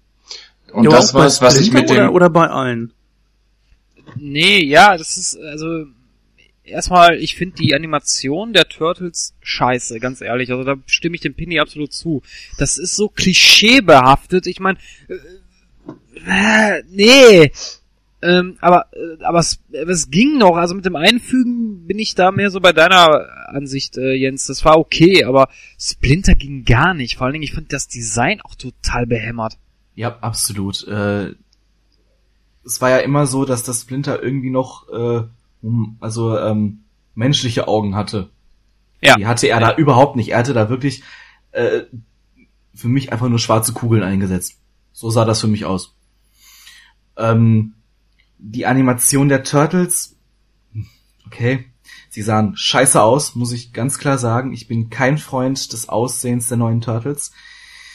Ähm, aber die Animation war wesentlich flüssiger als die von Splinter. Und ich weiß nicht, ich. Nee. Das ist ja noch so das nächste. Wie die aussahen, sie sahen ja wirklich aus, bei einem, ich, ich könnte mich schlagen, ich kann die Turtles nicht auseinanderhalten, dazu bin ich nicht äh, wirklich groß in dieser Thematik drin. Das ist der eine, der dieses Vollbandana hatte, was auch noch so Raphael. Das rote. Raphael. Raphael. So, der auch so mehr so, so, so ein Haut drauf war. In manchen Einstellungen dachte ich echt, das, ist das jetzt ein Turtle oder ist das Hulk? Ja, das, äh, das stimmt. Ich meine, sie sind zwar gedacht. mutiert, ist okay, aber wozu müssen, und das ist, sagt ja auch noch der Name, ist ein Teenager, wozu müssen die so dermaßen äh, vollgepackt sein mit Muskeln? Ja, das war auch so ein Punkt, den ich, äh, weiß ich nicht, also die Turtles sahen da, wie du das schon gesagt hast, äh, Jens, die sehen aus wie mutierte, äh, ja gut, Hulk ist ja mutiert, aber die sehen, die sehen, die sehen aus wie Hulks, ja, das sind nicht die Turtles, das sind nicht die Turtles, wie ich die kenne und, und mag, ja, das waren einfach nur so große grüne Fettklumpen, die da rumgerannt sind. Ganz genau. Was ich ebenfalls absolut unrealistisch fand, die haben auch äh, am Bauch den, den Panzer im Grunde. Und die Kugeln von den Schüssen sind in den Panzer rein und wieder raus und auf die Gegner zurück. Und das fand ich so unrealistisch, so, so einfach nö. Boah, auf Hilfe, ja. Als ich das gesehen habe, dachte ich mir, oh, da haben sie doch irgendwo getrunken, als sie das gedreht haben. Aber das ist wieder, da muss ich leider sagen, es ist wieder leider wirklich typisch Michael Bay. Ob der nun auf dem Regiestuhl sitzt oder er sitzt hinten irgendwo in der Produktion mit. Man fühlt es, dass er es ist. Und ich verstehe auch nicht, dass, wo die Transformers-Filme schon nicht so gut angekommen sind, dass man ihn ein weiteres Franchise hat machen lassen. Ich meine, und dann hier auch wieder mit Megan Fox, was kommt als nächstes? Eine Verfilmung von Mask, obwohl das wird ja schon wieder passen. Äh, oder He-Man oder oder was kommt als nächstes? Also, Dino Riders, irgendwas wird er sich doch da wieder aus den Fingern ziehen, was er da verwursteln kann. Und ich muss sagen, die Zeit von Michael Bay ist für mich einfach vorbei. Denn auch, ob man das nun möchte oder nicht, selbst die, die Ninja Turtles haben eine richtig gute Origin Story. Und die kann man auch gut Oh ja. erzählen. Oh ja. Ja, absolut. So, Als sich Michael, Entschuldigung. Entschuldigung. ja. Ähm, nächste Sache ist, wo sind Rocksteady und Bebop? Ich habe in den in den 90er Jahren schon auf die beiden gewartet in diesen Filmen. Ich weiß gar nicht, ich habe den ersten und den zweiten Die waren, die waren aber dabei. Ja, auch im ersten Zweiten Teil. zweiten. Nee, im zweiten. Ja, ich ich habe nur den Stimmt ersten nicht. gesehen. Nee, im ersten? Stimmt nicht. Die waren überhaupt nicht dabei. Das waren nicht Rocksteady und Bebop, das waren die schlechten Ersatzstücke Tocker und Razor. Ach ja, stimmt, aber einer davon sollte doch äh, eine, eine Adaption an Rocksteady sein. oder? Nein, Rocksteady und Bebop sind ein Warzenschwein und ein Wildschwein oder ein Nashorn Ja, und ein ja, Wildschwein. na, ja, ja, das ist, das weiß ich, das ist mir schon klar. Nein, aber einer davon, meine ich, sollte aber irgendwie eine Adaption sein. Habe ich mal irgendwo gelesen. Nein, Tocker und Razor gibt es auch, äh, irgendwo gibt es die im Comic-Bereich. Das sind ein Wolf und eine Schnappschildkröte. Die, ähm, das waren nie Menschen, wie es zum Beispiel Rocksteady und Bebop waren, äh, sondern waren schon immer Tiere und waren auch äh, immer abgetrennt von Rocksteady und Bebop. Ah, okay, dann habe ich da irgendwie was durcheinander geworfen. Ja, du hast im Grunde genommen alles, der ganze Film wird getragen von diesem Eric Sachs. Letzten Endes muss ich sagen, obwohl mir das Design ebenfalls von Shredder ein bisschen merkwürdig vorkam. Es sah wirklich schon sehr nach Transformers aus, ne? Und da sind wir wieder dabei. Wer saß auf dem Regiestuhl oder stand daneben, ne? Äh, man sieht es ganz klar, das ist ein Michael Bay Film und deswegen äh, wunderte es mich auch nicht, dass Shredder dementsprechend so aussah. Aber man muss schon sagen, dass er gegen die Turtles sehr gut wegkam. Er war ein sehr guter Villain in diesem Moment. Das muss ich dem Film ja wirklich zugute halten. Nein! Das Sorry, nein! Ja, ich kann Nein, nicht nein, nein, Moment, nein, Sekunde, lass mich erklären. Hm? Shredder war kein Villain. Shredder war eine Waffe, aber kein zum Bösewicht.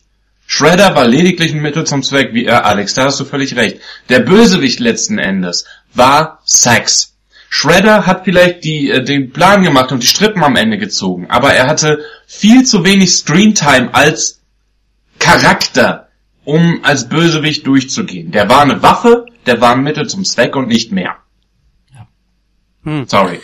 Ja gut, kann ich mich eigentlich ehrlich gesagt sehr gut mit anfreunden aufgrund der Tatsache, dass ich damals den Cartoon gesehen habe. Ich habe nicht einen einzigen Comic gelesen und für mich war Shredder schon immer irgendwie die zweite Geige. Für mich war immer Krang Nein, der nein, große. nein, nein, nein, nein, nein, nein, nein, nein, nein, nein, das stimmt nicht. Ich, wie gesagt, ich habe mir erst kürzlich wieder alle Folgen der, der Zeichentrickserie angeschaut und du merkst auch deutlich, dass Shredder zwar mit Crank zusammenarbeitet, aber er eigentlich äh, derjenige ist, der auch schon irgendwo die Strippen zieht. Mag sein. Also zu, zumindest auf mich ist ja eigentlich auch egal. Was den Film betrifft, hat mich das jetzt nicht sonderlich gestört. Mich störte es eher, dass da äh, ein Japaner drunter war, wo ich Was sonst? mich hat's gestört. Shred ja, aber Shredder ist ja ein Japaner Eben. eigentlich. Ja, das ist ja so auch okay. Ich meine, du hast ja Shredder auch selten ohne Maske gesehen. Aber ähm, die Art und Weise, wie er, wenn du ihn gesprochen hast hören, ich meine, wenn du wirklich nur die Zeichentrickserie kennst, auch mit deutscher Synchronisation, dort war das ja nie so. Das wirst du ja bestätigen können, Christoph. Ja, das ist richtig, aber wobei ich auch dazu sagen muss, dass ich, ich feier sowieso den Typen, der Shredder in der Zeichentrickserie synchronisiert hat. Der Typ hat das so geil rübergebracht. Aber ähm, in dem Film muss ich dem Pini recht geben, das ist, das, da ist Shredder so ein, so ein nie, nichtssagend. Überhaupt gar nichts. Das ist kein, kein Gegenspieler, kein Antagonist. Das ist einfach nur so ein, so ein bekloppter Typ, der 10.000 Messer und Krallen und schieß mich tot da dran hat. Als, ich den Shredder zum ersten Mal gesehen habe, in einem Trailer habe ich mir gedacht, oh, der Ultron-Shredder? Ja. Der kann das ja auch, der kann sich ja auch so ein bisschen verwandeln. Ja, ja. In der Ja, 2003er Serie, die war übrigens nicht schlecht. Äh, als ich dann den Film gesehen habe, habe ich mir gedacht, oh, okay, doch nicht der Ultron Shredder, das ist irgend so ein Typ mit, weiß ich nicht, so, so, so natürlich, also du hast wirklich Michael Bay und ich wollte noch mal kurz zu Michael Bay was sagen, ich habe auf die äh, explodierenden Schuriken gewartet. auf, Also was- die habe ich, die habe ich, die habe ich vermisst irgendwie. Also was mich hier am meisten gestört hat, das habe ich aber gerade schon vorhin mit dem Pinny kurz durchgesprochen, und zwar, dass Baxter Stockman nicht dabei war. Warum erfindet man da einen neuen Wissenschaftler, wenn das Comic-Genre einen hergibt? Ich verstehe das nicht. Warum sagt man, warum hat man nicht einfach gesagt, okay, wir packen jetzt noch Baxter Stockman mit rein? Der muss ja da jetzt nicht zu Fliege werden, das muss ja nicht sein, aber den hätte man ja in seiner menschlichen Form in diesen Film mit reinpacken können. Wo Ganz wäre genau. da jetzt das Problem gewesen? Meines Wissens nach ist das in den Comics auch so gehandhabt, dass Baxter Stockman tatsächlich ein Wissenschaftler ist, der nicht zu Fliege mutiert. Ähm, das, das weiß ich jetzt nicht hundertprozentig, ob der in den Comics nicht auch äh, zu Fliege wird. Ich weiß wohl, dass er eigentlich ein Schwarzer Mhm. ist, aber in der Serie war das ja ein Weißer. Ja, den haben sie ja in der 2012er Serie dann wieder zum Schwarzen gemacht. Diese CGI-Serie. Ja, stimmt, richtig, genau. Da wird er doch auch nur auseinandergenommen, meine Ganz ich. genau, da wird er äh, im Grunde nur gemobbt. so kann man das, so kann man das sagen. Also er versucht die Turtles äh, ständig irgendwie anzugreifen, arbeitet dann auch mal mit dem Shredder zusammen, arbeitet dann auch wieder gegen Shredder, mit, obwohl er mit ihm zusammenarbeitet und wird von allen im Grunde nur gemobbt und fertig gemacht. Es gibt da so eine schöne Szene, wo die, äh, wo Baxter Stockman das erste Mal auftritt und äh, er dann im Grunde dahin fliegt, wo er auch herkommt, und zwar in die Mülltonne. Also ich glaube, das ist wirklich so, dass die wirklich nur diesen Charakter erfunden haben, um diesen billigen Wortwitz, den der Pinny gerade erwähnt hat, mit diesem, mit diesem Sex zu machen. Ja. Wir haben Sexspielzeuge, wir haben Sexwaffen. Lustig. Was, was ich auch ein bisschen schade fand, ist, dass ich, ich meine, man hätte so viel machen können. Und vor allem die Purple Dragons haben für mich gefehlt. Entschuldige, was sind die Purple Dragons? Ähm, neben dem Foot Clan gibt es noch eine andere Straßenbande. Ähm, das ist eine Straßenbande, das sind die Purple Dragons, die sind in der 2003er Serie ähm, Ah, okay. eingeführt worden. Und äh, da hätte man so viel machen können. Ich hätte mir zum Beispiel gewünscht, dass die Puppet Dragons und der Foot Clan sich zusammentun und versuchen, die Turtles irgendwie kaputt zu machen oder so. Ähm, da hätte man so viel machen können. Es ist so viel Potenzial in diesem Turtle-Universum, aber nein, man muss einen neuen Antagonisten erstellen, man muss Shredder als äh, Mittel zum Zweck einsetzen. Das fand ich so schade. Der Foot Clan selbst ist vielleicht auch noch was, wor- worüber man sich aufregen könnte. Eigentlich ist der Foot Clan ja auch eine Gruppe von Ninjas, die unter dem Shredder ausgebildet werden und die Stadt terrorisieren. Was haben wir hier? Vollidioten mit Skimasken und Panzerfäusten. Ja. Das sind Terroristen, das sind keine Ninjas, das sind Terroristen. Mehr nicht. War der Foot, waren die Foot Clan äh, Soldaten nicht auch Roboter im, im späteren Verlauf der Serie? Äh, bei der Zeichentrickserie, ja. Zeichentrickserie. Ja, siehst du. Ähm, ja, das ist auch so ein Punkt. Ich meine, Shredder ist ja der, der Schüler von Splinter. Ist ja auch neben Splinter einer der mächtigsten Samurais, die da überhaupt im Turtle-Universum rumrennen. Also Ninja. Aber ich habe da keinen gesehen, der irgendwie wie Ninja agiert Ja. hat. Außer In vielleicht gewissen- April zwischendurch ironischerweise. Ja. In gewissen Szenen kamen schon so ein paar Moves, das muss man schon sagen. Aber es war auf jeden Fall nicht ausreichend. Wollte ich gerade sagen. Ein ganz wichtiger Punkt. Ich habe mir damals natürlich auch entsprechend Podcasts dazu angehört, andere. Und da wurde gesagt, dass der Witz unglaublich geil wäre. So, Nein, er diese nicht. Leute haben ihn damals gesehen in der OV und ich habe ihn mir ebenfalls in der OV angeguckt. Ich habe kaum gelacht. Es tut Ja. mir leid. Wo der Witz dabei ist, es ist einfach nur so, wie Penny schon sagte, du hast, äh, die, die haben die Turtles irgendwie in so, so, äh, die sind total überzeichnet. Ja, es sind Teenager, kommt aber für mich nicht rüber. Weil mal ist äh, hier der eine hier, der, der Super Heini da, wo ich sagte Hulk, von, wie heißt der nochmal so, Donatello? Raphael. Raphael. Äh, Raphael, ja. Man sieht, ich kann sie wirklich nicht auseinanderhalten, spielt aber auch keine Rolle. Letzten Endes, Raphael ist mal äh, der der super Action-Star und in der nächsten Minute wieder einen auf Teenager gemacht. Also sie verfallen in ihre Gimmicks zurück und dann, ähm, ach nee, Moment, halt doch, wir müssen sie jetzt doch mal wieder äh, Teenager sein lassen. Verstehe ich nicht. Also da war irgendwie für mich keine Konstante drin und Und wir haben ja, dieser angepriesene Witz, wo war er? Ich, ich hab, ich hab, ich hab kaum gelacht. Ja, was heißt hier angepriesener Witz? Also zunächst mal ist das keine Comedy-Verfilmung. Das ist schon mal der erste Punkt. Das ist eine Comic-Verfilmung, keine Comedy. Ja, ich will da keine Slapstick sehen, ich will da kein, nicht, nicht einen Witz sehen, der den anderen jagt.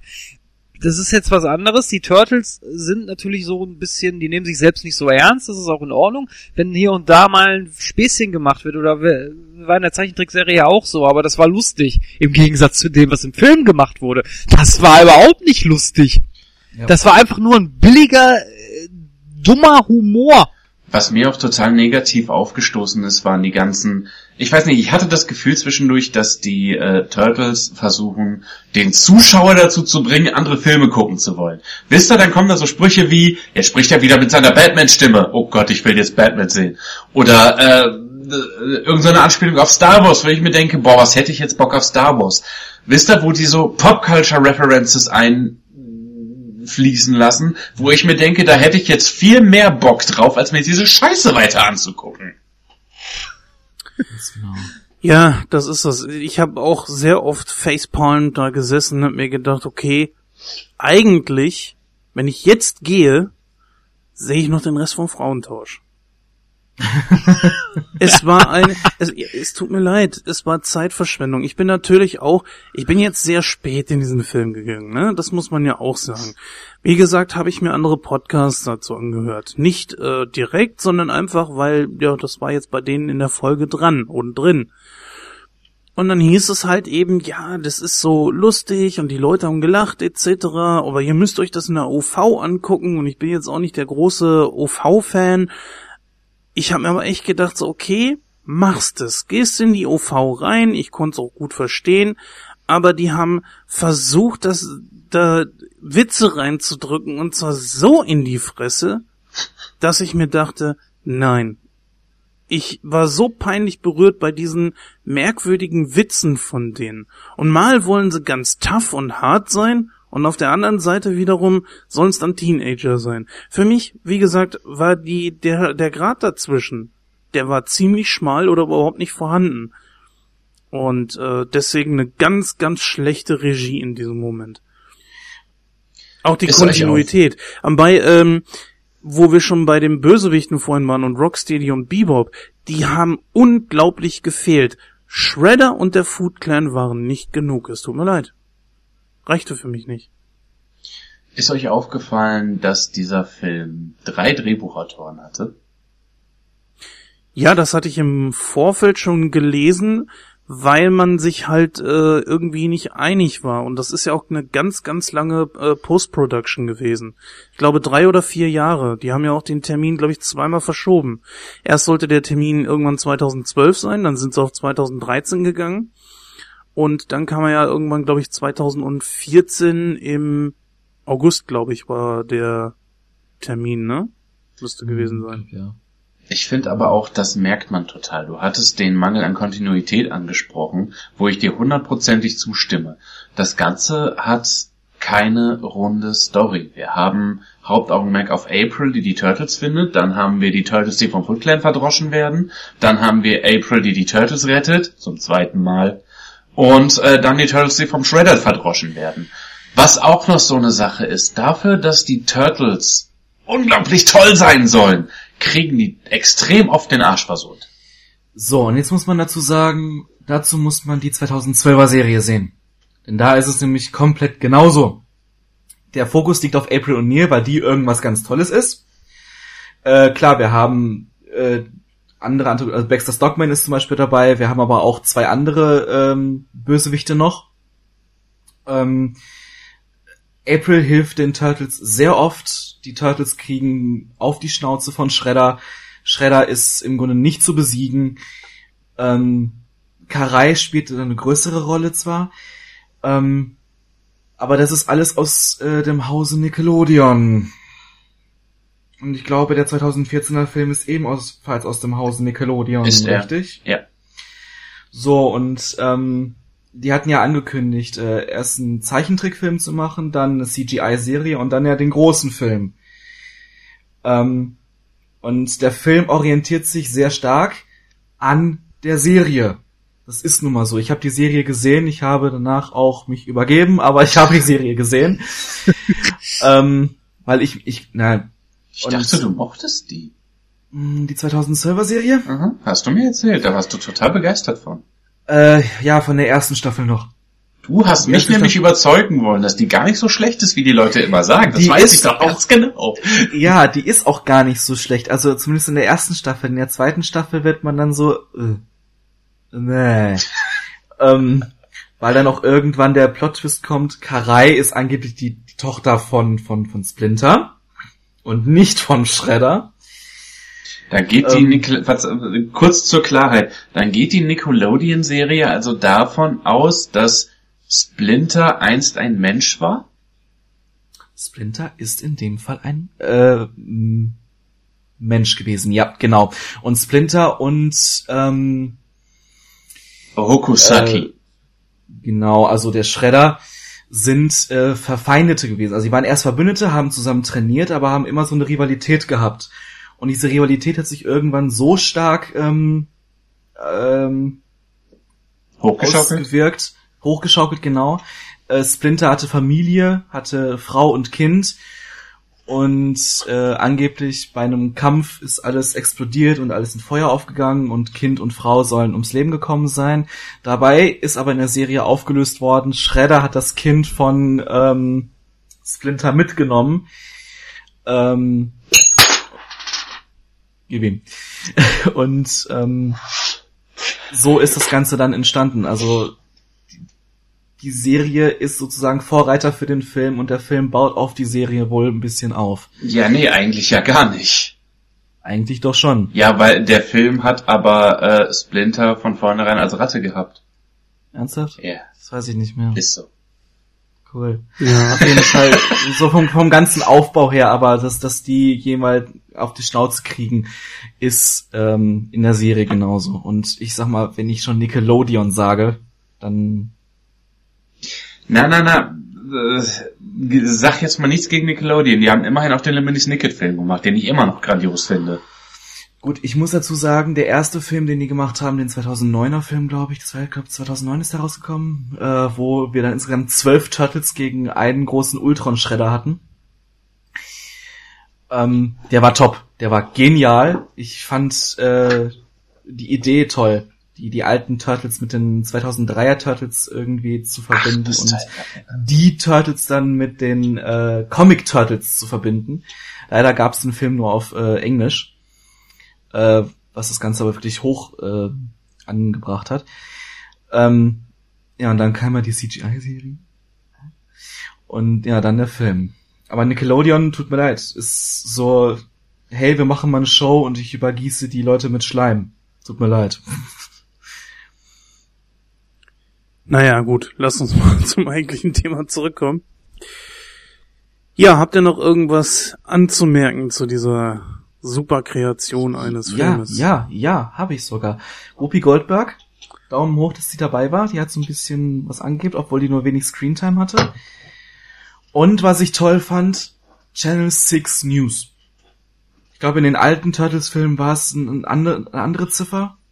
Kann das sein? Channel 3 News, danke, Vini. Ähm, endlich wurde mal wieder von der Serie Channel 6 News genommen. Und äh, April hatte auch so einen gelben Anzug an, so ab und zu. Naja, eine gelbe gelbe, Jacke. eine gelbe Jacke zumindest an, also immerhin das. Und ähm, ja, ansonsten lassen wir das doch einfach mal. Es gab eine Szene in dem Film, die hat mir gefallen. Da habe ich geschmunzelt zumindest. Einfach weil sie so unglaublich random war und so überhaupt gar nichts mit dem restlichen Film zu tun hat und so völlig aus dem Nichts kam. Und das war die MC Mikey in the Elevator Szene, wo die vier da im Fahrstuhl standen und äh, Mike dann plötzlich angefangen hat, da Beatboxing zu machen und dann die anderen eingesetzt haben. Das war völlig sinnlos, aber ich habe geschmunzelt, einfach weil es so total aus dem Nichts kam und unangebracht war. Da muss ich dir leider widersprechen. Ich hab da in dem Moment echt nur Facepalm. Ja, definitiv, ich auch. Es war saudämlich. Es passte überhaupt nicht. Es hat die ganze Szene im Arsch gemacht. Und das, das ist halt eben wieder wirklich, das, das habe ich schon mal gesagt, das ist typisch Michael Bay. Diese, ich muss jetzt hier unbedingt noch einen Witz reinkloppen und das an der unpassendsten Stelle. Und das passt überhaupt nicht. Auch muss ich sagen, diese, diese, ähm, wo sie da, mh, diesen, ähm, wo sie an diesem Lieferwagen waren und davon hinterhergezogen wurden auf ihren Schildkrötenpanzern. Ne, ich sag ja nur, VOG WM. Oder halt äh, in der Kanalisation da rumgerutscht sind. Auch da wieder VOG WM. Hat mich sowas von dermaßen daran erinnert und ich fand die, erstmal sah das sowas von eingefügt aus. Du hast ganz klar gemerkt, dort war nicht ein Schauspieler irgendwo in, in einem Kanal, da wurde nichts an Ort und Stelle gedreht. Da war aber auch nicht ein Kanal, das war ja komplett CGI. Ja, ja, das meine ich ja. Es war sowas von, von künstlich. Da sind so viele Leute, die auf den Hobbit momentan rummeckern. Äh, dann haben sie sich die Turtles nicht angeguckt. Sowas von schlecht gemacht, obwohl ich die eigentlich gar nicht mal so schlecht animiert fand, die Turtles. Sie sahen für mich eigentlich schon sehr, sehr gut aus. Fast schon wie Gollum. Aber, äh, Nein! Sorry, nein! ja. Alter! Ist nicht doch mal im Ansatz. Ist doch egal. Auf jeden Fall, äh, diese Szenen fand ich ziemlich daneben. Beim Endkampf, mh, ich fand Shredder eigentlich ziemlich cool dargestellt. Nicht im Sinne von Messer werfen hier, Messer werfen dort. Das war wirklich schon ziemlich merkwürdig. Eine Szene, das erinnerte mich auch ziemlich an Wolverine. Und ähm, ich muss sagen, dass ich doch finde, dass er sehr gut dargestellt wurde, dass die Turtles sogar mit vereinten Kräften ihn eigentlich kaum unter Kontrolle gekriegt haben. Das war ein sehr großer Pluspunkt. Das machen viele äh, Filme falsch, dass sie den Hauptantagonisten dementsprechend sowas von blöd darstellen, dass man ihn nicht ernst nehmen kann. Und sollte ich mir äh, diesen Turtles-Film nochmal angucken, auf Blu-ray, DVD, was auch immer, dann weiß ich auf jeden Fall, ich habe es zumindest mit einem Gegner zu tun, der den Turtles auch allein den Hintern versohlen kann. Den Food Clan, äh, Gang, äh, na, Food Clan. Clan. Kannst du vergessen. Das ist das, was Pinny schon gesagt hat. Absolut schrecklich und ähm, ich, ich weiß auch nicht, was man sich dabei gedacht hat. Ich meine auch der Food Clan, klar, das, das ist eigentlich Kanonenfutter für die Turtles, aber dass die die so leicht auseinandernehmen, das hätte nun wirklich nicht sein müssen. An dieser Stelle vielleicht noch ganz kurz die Frage, ist euch aufgefallen, wer letzten Endes den Todesstoß gegen den Shredder gesetzt hat, wobei ich immer noch überzeugt bin, dass der wiederkommt? Ist euch aufgefallen, wer ihn da letzten Endes vom Kran geschmissen hat? Äh, April. April, ja. aber ist äh, tot Doch. ist er nicht. Er hat Naja, er ist Er von einem sehr hohen Kran so runtergefallen und auf den Boden geknallt. Ich glaube auch nicht, dass er tot ist. Der kommt garantiert wieder. Äh, hat man doch gesehen in einer Szene noch, ich glaube, war es die Post-Credits, ich weiß es nicht genau, auf jeden Fall. So äh, er habe die ich Finger gar nicht gewartet. Ähm, nee, da hat man ihn gesehen und dann äh, haben seine Finger sich bewegt. Das heißt, er ist nicht tot und sollte es eine Fortsetzung von diesem Film geben. Gibt es, kommt 2016. ist schon angesetzt, ja. Och, Leute. warum, warum tut ihr mir das an? Ganz ehrlich.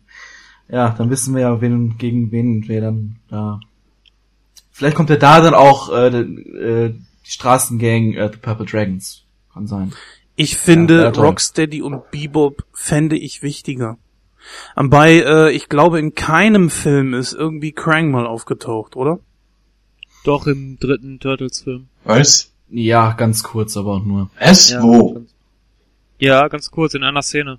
Wo? Im dritten Wo Turtles-Film. die in, in, in der Zeit zurückgereist sind? Ja, Das muss ich verdrängt haben, wie ich den Rest des Und Films äh, im habe. 2009er Film ist Krang mit dabei. Weil er mit dem Ja, alten gut. Schredder äh, da auch. ja, aber da, aber das ist ja nicht der Crank. Ich glaube, das sind mehrere, oder? Nee, in der 2009er, äh, im 2009er Film, entschuldige, ähm, der von Nickelodeon als Zeichentrickfilm aufgemacht ist. Ach so, ja gut, okay, den Da ist, oh, den musst du, den musst du sehen. Turtles Forever hieß der, ne? Äh, genau, Der Turtles dritte, Forever. Ja. Turtles Forever. Hm, Nicht der dritte? Oder was meinst du? Den, den jetzt? 2009. ach so, ach so, die Zeichentrickserie, ja, Genau, genau. nein, also genau, den- den ja, Film. Ja, ja, klar, ja, ja, klar. Ja, gut haben wir das. den Zeichentrickfilm. Genau, den von Nickelodeon. Der ist zwar im Originalton halt, aber weil es ihn nicht auf Deutsch gibt. Aber wirklich grandios gemacht. Das ist für mich mit der beste Film, den die Turtles äh, rausgebracht haben. Ja, ich würde sagen, wir haben eigentlich soweit alles gesagt. Kommen wir mal zur Bewertung. Ja, Alex, fang du mal an als unser Showpraktikant. Weißt ja, wie du den Ja. Film bewerten musst. Ja, ich, ich glaube, das war mit Streichhölzern. Nee, ähm. ich werde die Bewertung diesmal ein bisschen anders machen. Äh, wir haben es ja mal in Prozenten und so. Diesmal werde ich was anderes nehmen. Ähm, der Film war, ich sag mal, von der Animation der Turtles her, die waren in Ordnung. Splinter will ich nicht drüber reden. Story war, will ich ebenfalls nicht drüber reden. Ähm, die Szenen im Allgemeinen waren auch so jetzt nicht schlecht aufgebaut. Ich habe nicht wirklich viel von Ninja-Dasein gesehen. Ähm, April hat die zentrale Rolle gespielt, nicht die Turtles, obwohl der äh, Film Teenage Mutant Ninja Turtles hieß und nicht April O'Neil. Ähm, was gut war, war Whoopi Goldberg mit ihren knapp drei bis vier Minuten Screentime. Ich habe die gemocht. Ich habe die äh, Mimik von ihr geliebt, als April da her- herkam und sagte, ich habe die Turtles gesehen, ich habe die Turtles gesehen und das, das müssen Sie sich angucken und auch diese Schriftzeichen und so. Ähm, die Mimik war grandios. Ähm, beim Shredder, hm, ich habe im Trailer gedacht, oh, die Kämpfe gegen den Ultron Shredder war aber leider nicht der Fall. Ähm, ich würde mal sagen, der Film alles in allem war einfach nur misslungen und ich gebe dem Film 18 Schuriken von 100. Ja, ich möchte den Film ganz gerne mit einem Zitat von einem Cartoon-Schredder zusammenfassen. Michael Bay, du Produkt eines Möchtegern-Filmemachers. ah, ich weiß nicht, der Film war so schrecklich. Ich, das ist so, so, so ein Film, den möchte ich mir eigentlich niemals wieder in meinem restlichen Leben Dasein ansehen. Die, die Animationen waren schlecht, die April war ein Totalausfall, das ist nicht die April O'Neil, wie ich sie sehen will, das, das Splinter sah total kacke aus, der, der Schredder war nicht Schredder nicht, das ist nicht Schredder, wie ich, wie, wie ich einen Schredder sehen will, das war so ein, so ein, so ein, Transformer. Äh, ich weiß nicht, ich, ich glaube, das ist die schlechteste Bewertung, die ich jemals in, in 26 Ausgaben von Nightcrow für einen Film gegeben habe. Ich gebe diesen Film 0%. Applaus. Äh, ja, gut, dann überlasse ich mal dem Penny gleich das Schlusswort und mache ich jetzt mal weiter. Ich halte es eigentlich ziemlich kurz. Äh, bei Rotten Tomatoes kommt der Film mit gerade mal 36% weg. So. Und wenn ich mir die IMDB noch angucke, sind es 6,0 von insgesamt 10 Sternen. Ich würde mich irgendwo dazwischen einfinden, also 6,0 Sterne wäre bei uns natürlich so 60 Prozent. Ich würde so auf mh, 39, 40 Prozent gehen etwa, das äh, oder vielleicht bis zu 45, weil er doch schon ein paar gewisse Dinge hat, die ich eigentlich ziemlich cool fand. Und ich glaube, 0% ist eine ziemlich harte Bewertung. Deswegen, also, ja, reicht mich ein damit 45%. Ich stehe zu meinem Statement vom Anfang. Ähm, ich finde, Michael Bay hat es wirklich geschafft, ein Franchise sich zu nehmen äh, und da ganz großen Kappes draus zu machen. Da bin ich nach äh, wie vor der Meinung. Ich fürchte allerdings, die Kids heutzutage, die mit dem Franchise nicht aufgewachsen sind, sondern nur jetzt diese möchte gern Materialschlacht im Kino gesehen haben und gesagt haben, boah, das sind große Turtles, äh, das sind große Schildkröten, ähm, die werden drauf stehen. Ich persönlich würde mir lieber die komplette Charmed-Serie nochmal angucken, als gezwungen zu werden, diesen Film zu schauen. 14 Prozent. Ja, damit ist das, glaube ich, eindeutig. Dieser Film ist äh, in aus unserer Sicht ein Totalausfall. Wie geht's denn jetzt aber weiter? Muss man kurz auf unserem Konzeptzettel gucken. Nee, wir sind durch für heute. Wir hören uns dann in der Verabschiedung.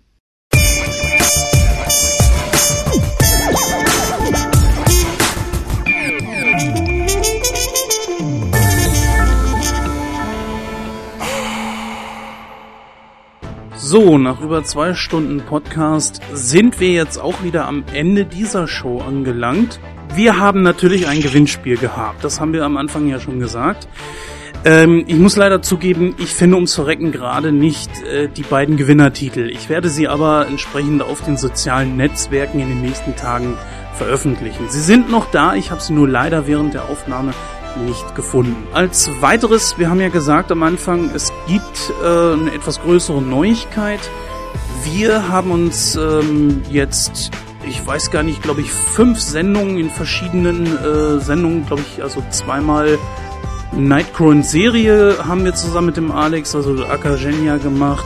Wir haben äh, mit ihm jetzt, glaube ich, die zweite Nightcrow-Sendung gemacht. Wir haben zu ihm gesagt, du, ähm, wir können uns das mit dir sehr gut vorstellen. Äh, wie sieht das bei dir aus? Und ja, dementsprechend, Alex hat gesagt, doch, klar, das kann ich mir auf jeden Fall vorstellen. Und dementsprechend möchte ich im Namen des ganzen Teams ihn nicht nur herzlich willkommen heißen, sondern auch äh, ihn in, äh, ja, als ganz normalen Talker begrüßen, nicht weiterhin als ein Showpraktikant, was glaube ich auch eine ziemlich blöde Bezeichnung ist, ähm, seit Elton.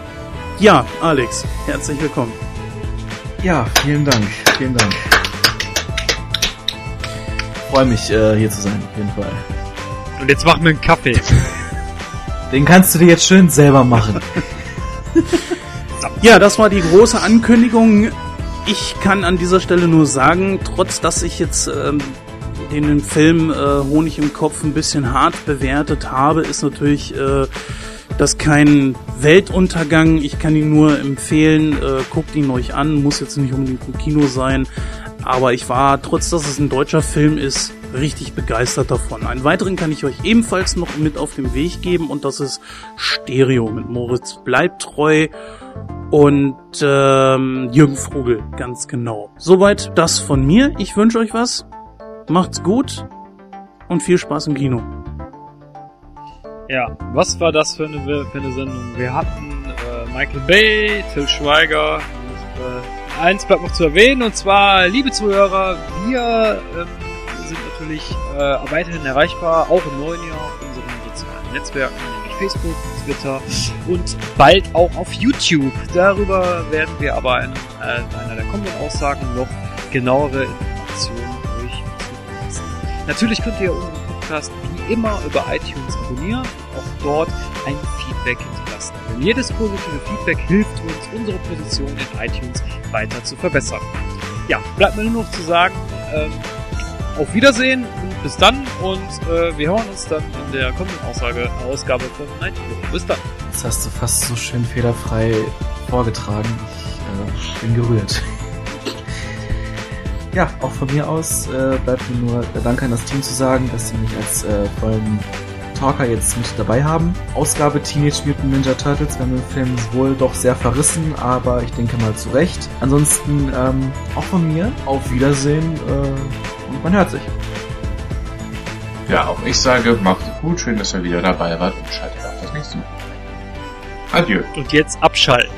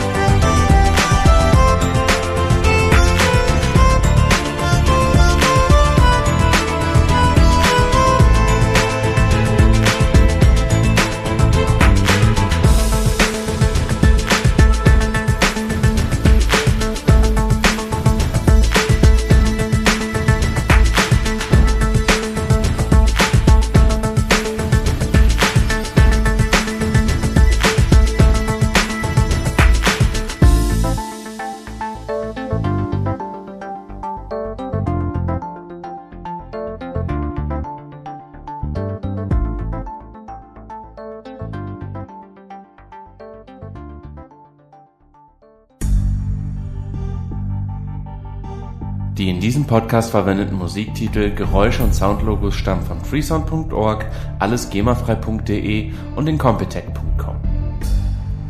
Schaut dort doch einfach mal vorbei, ein Besuch lohnt sich immer.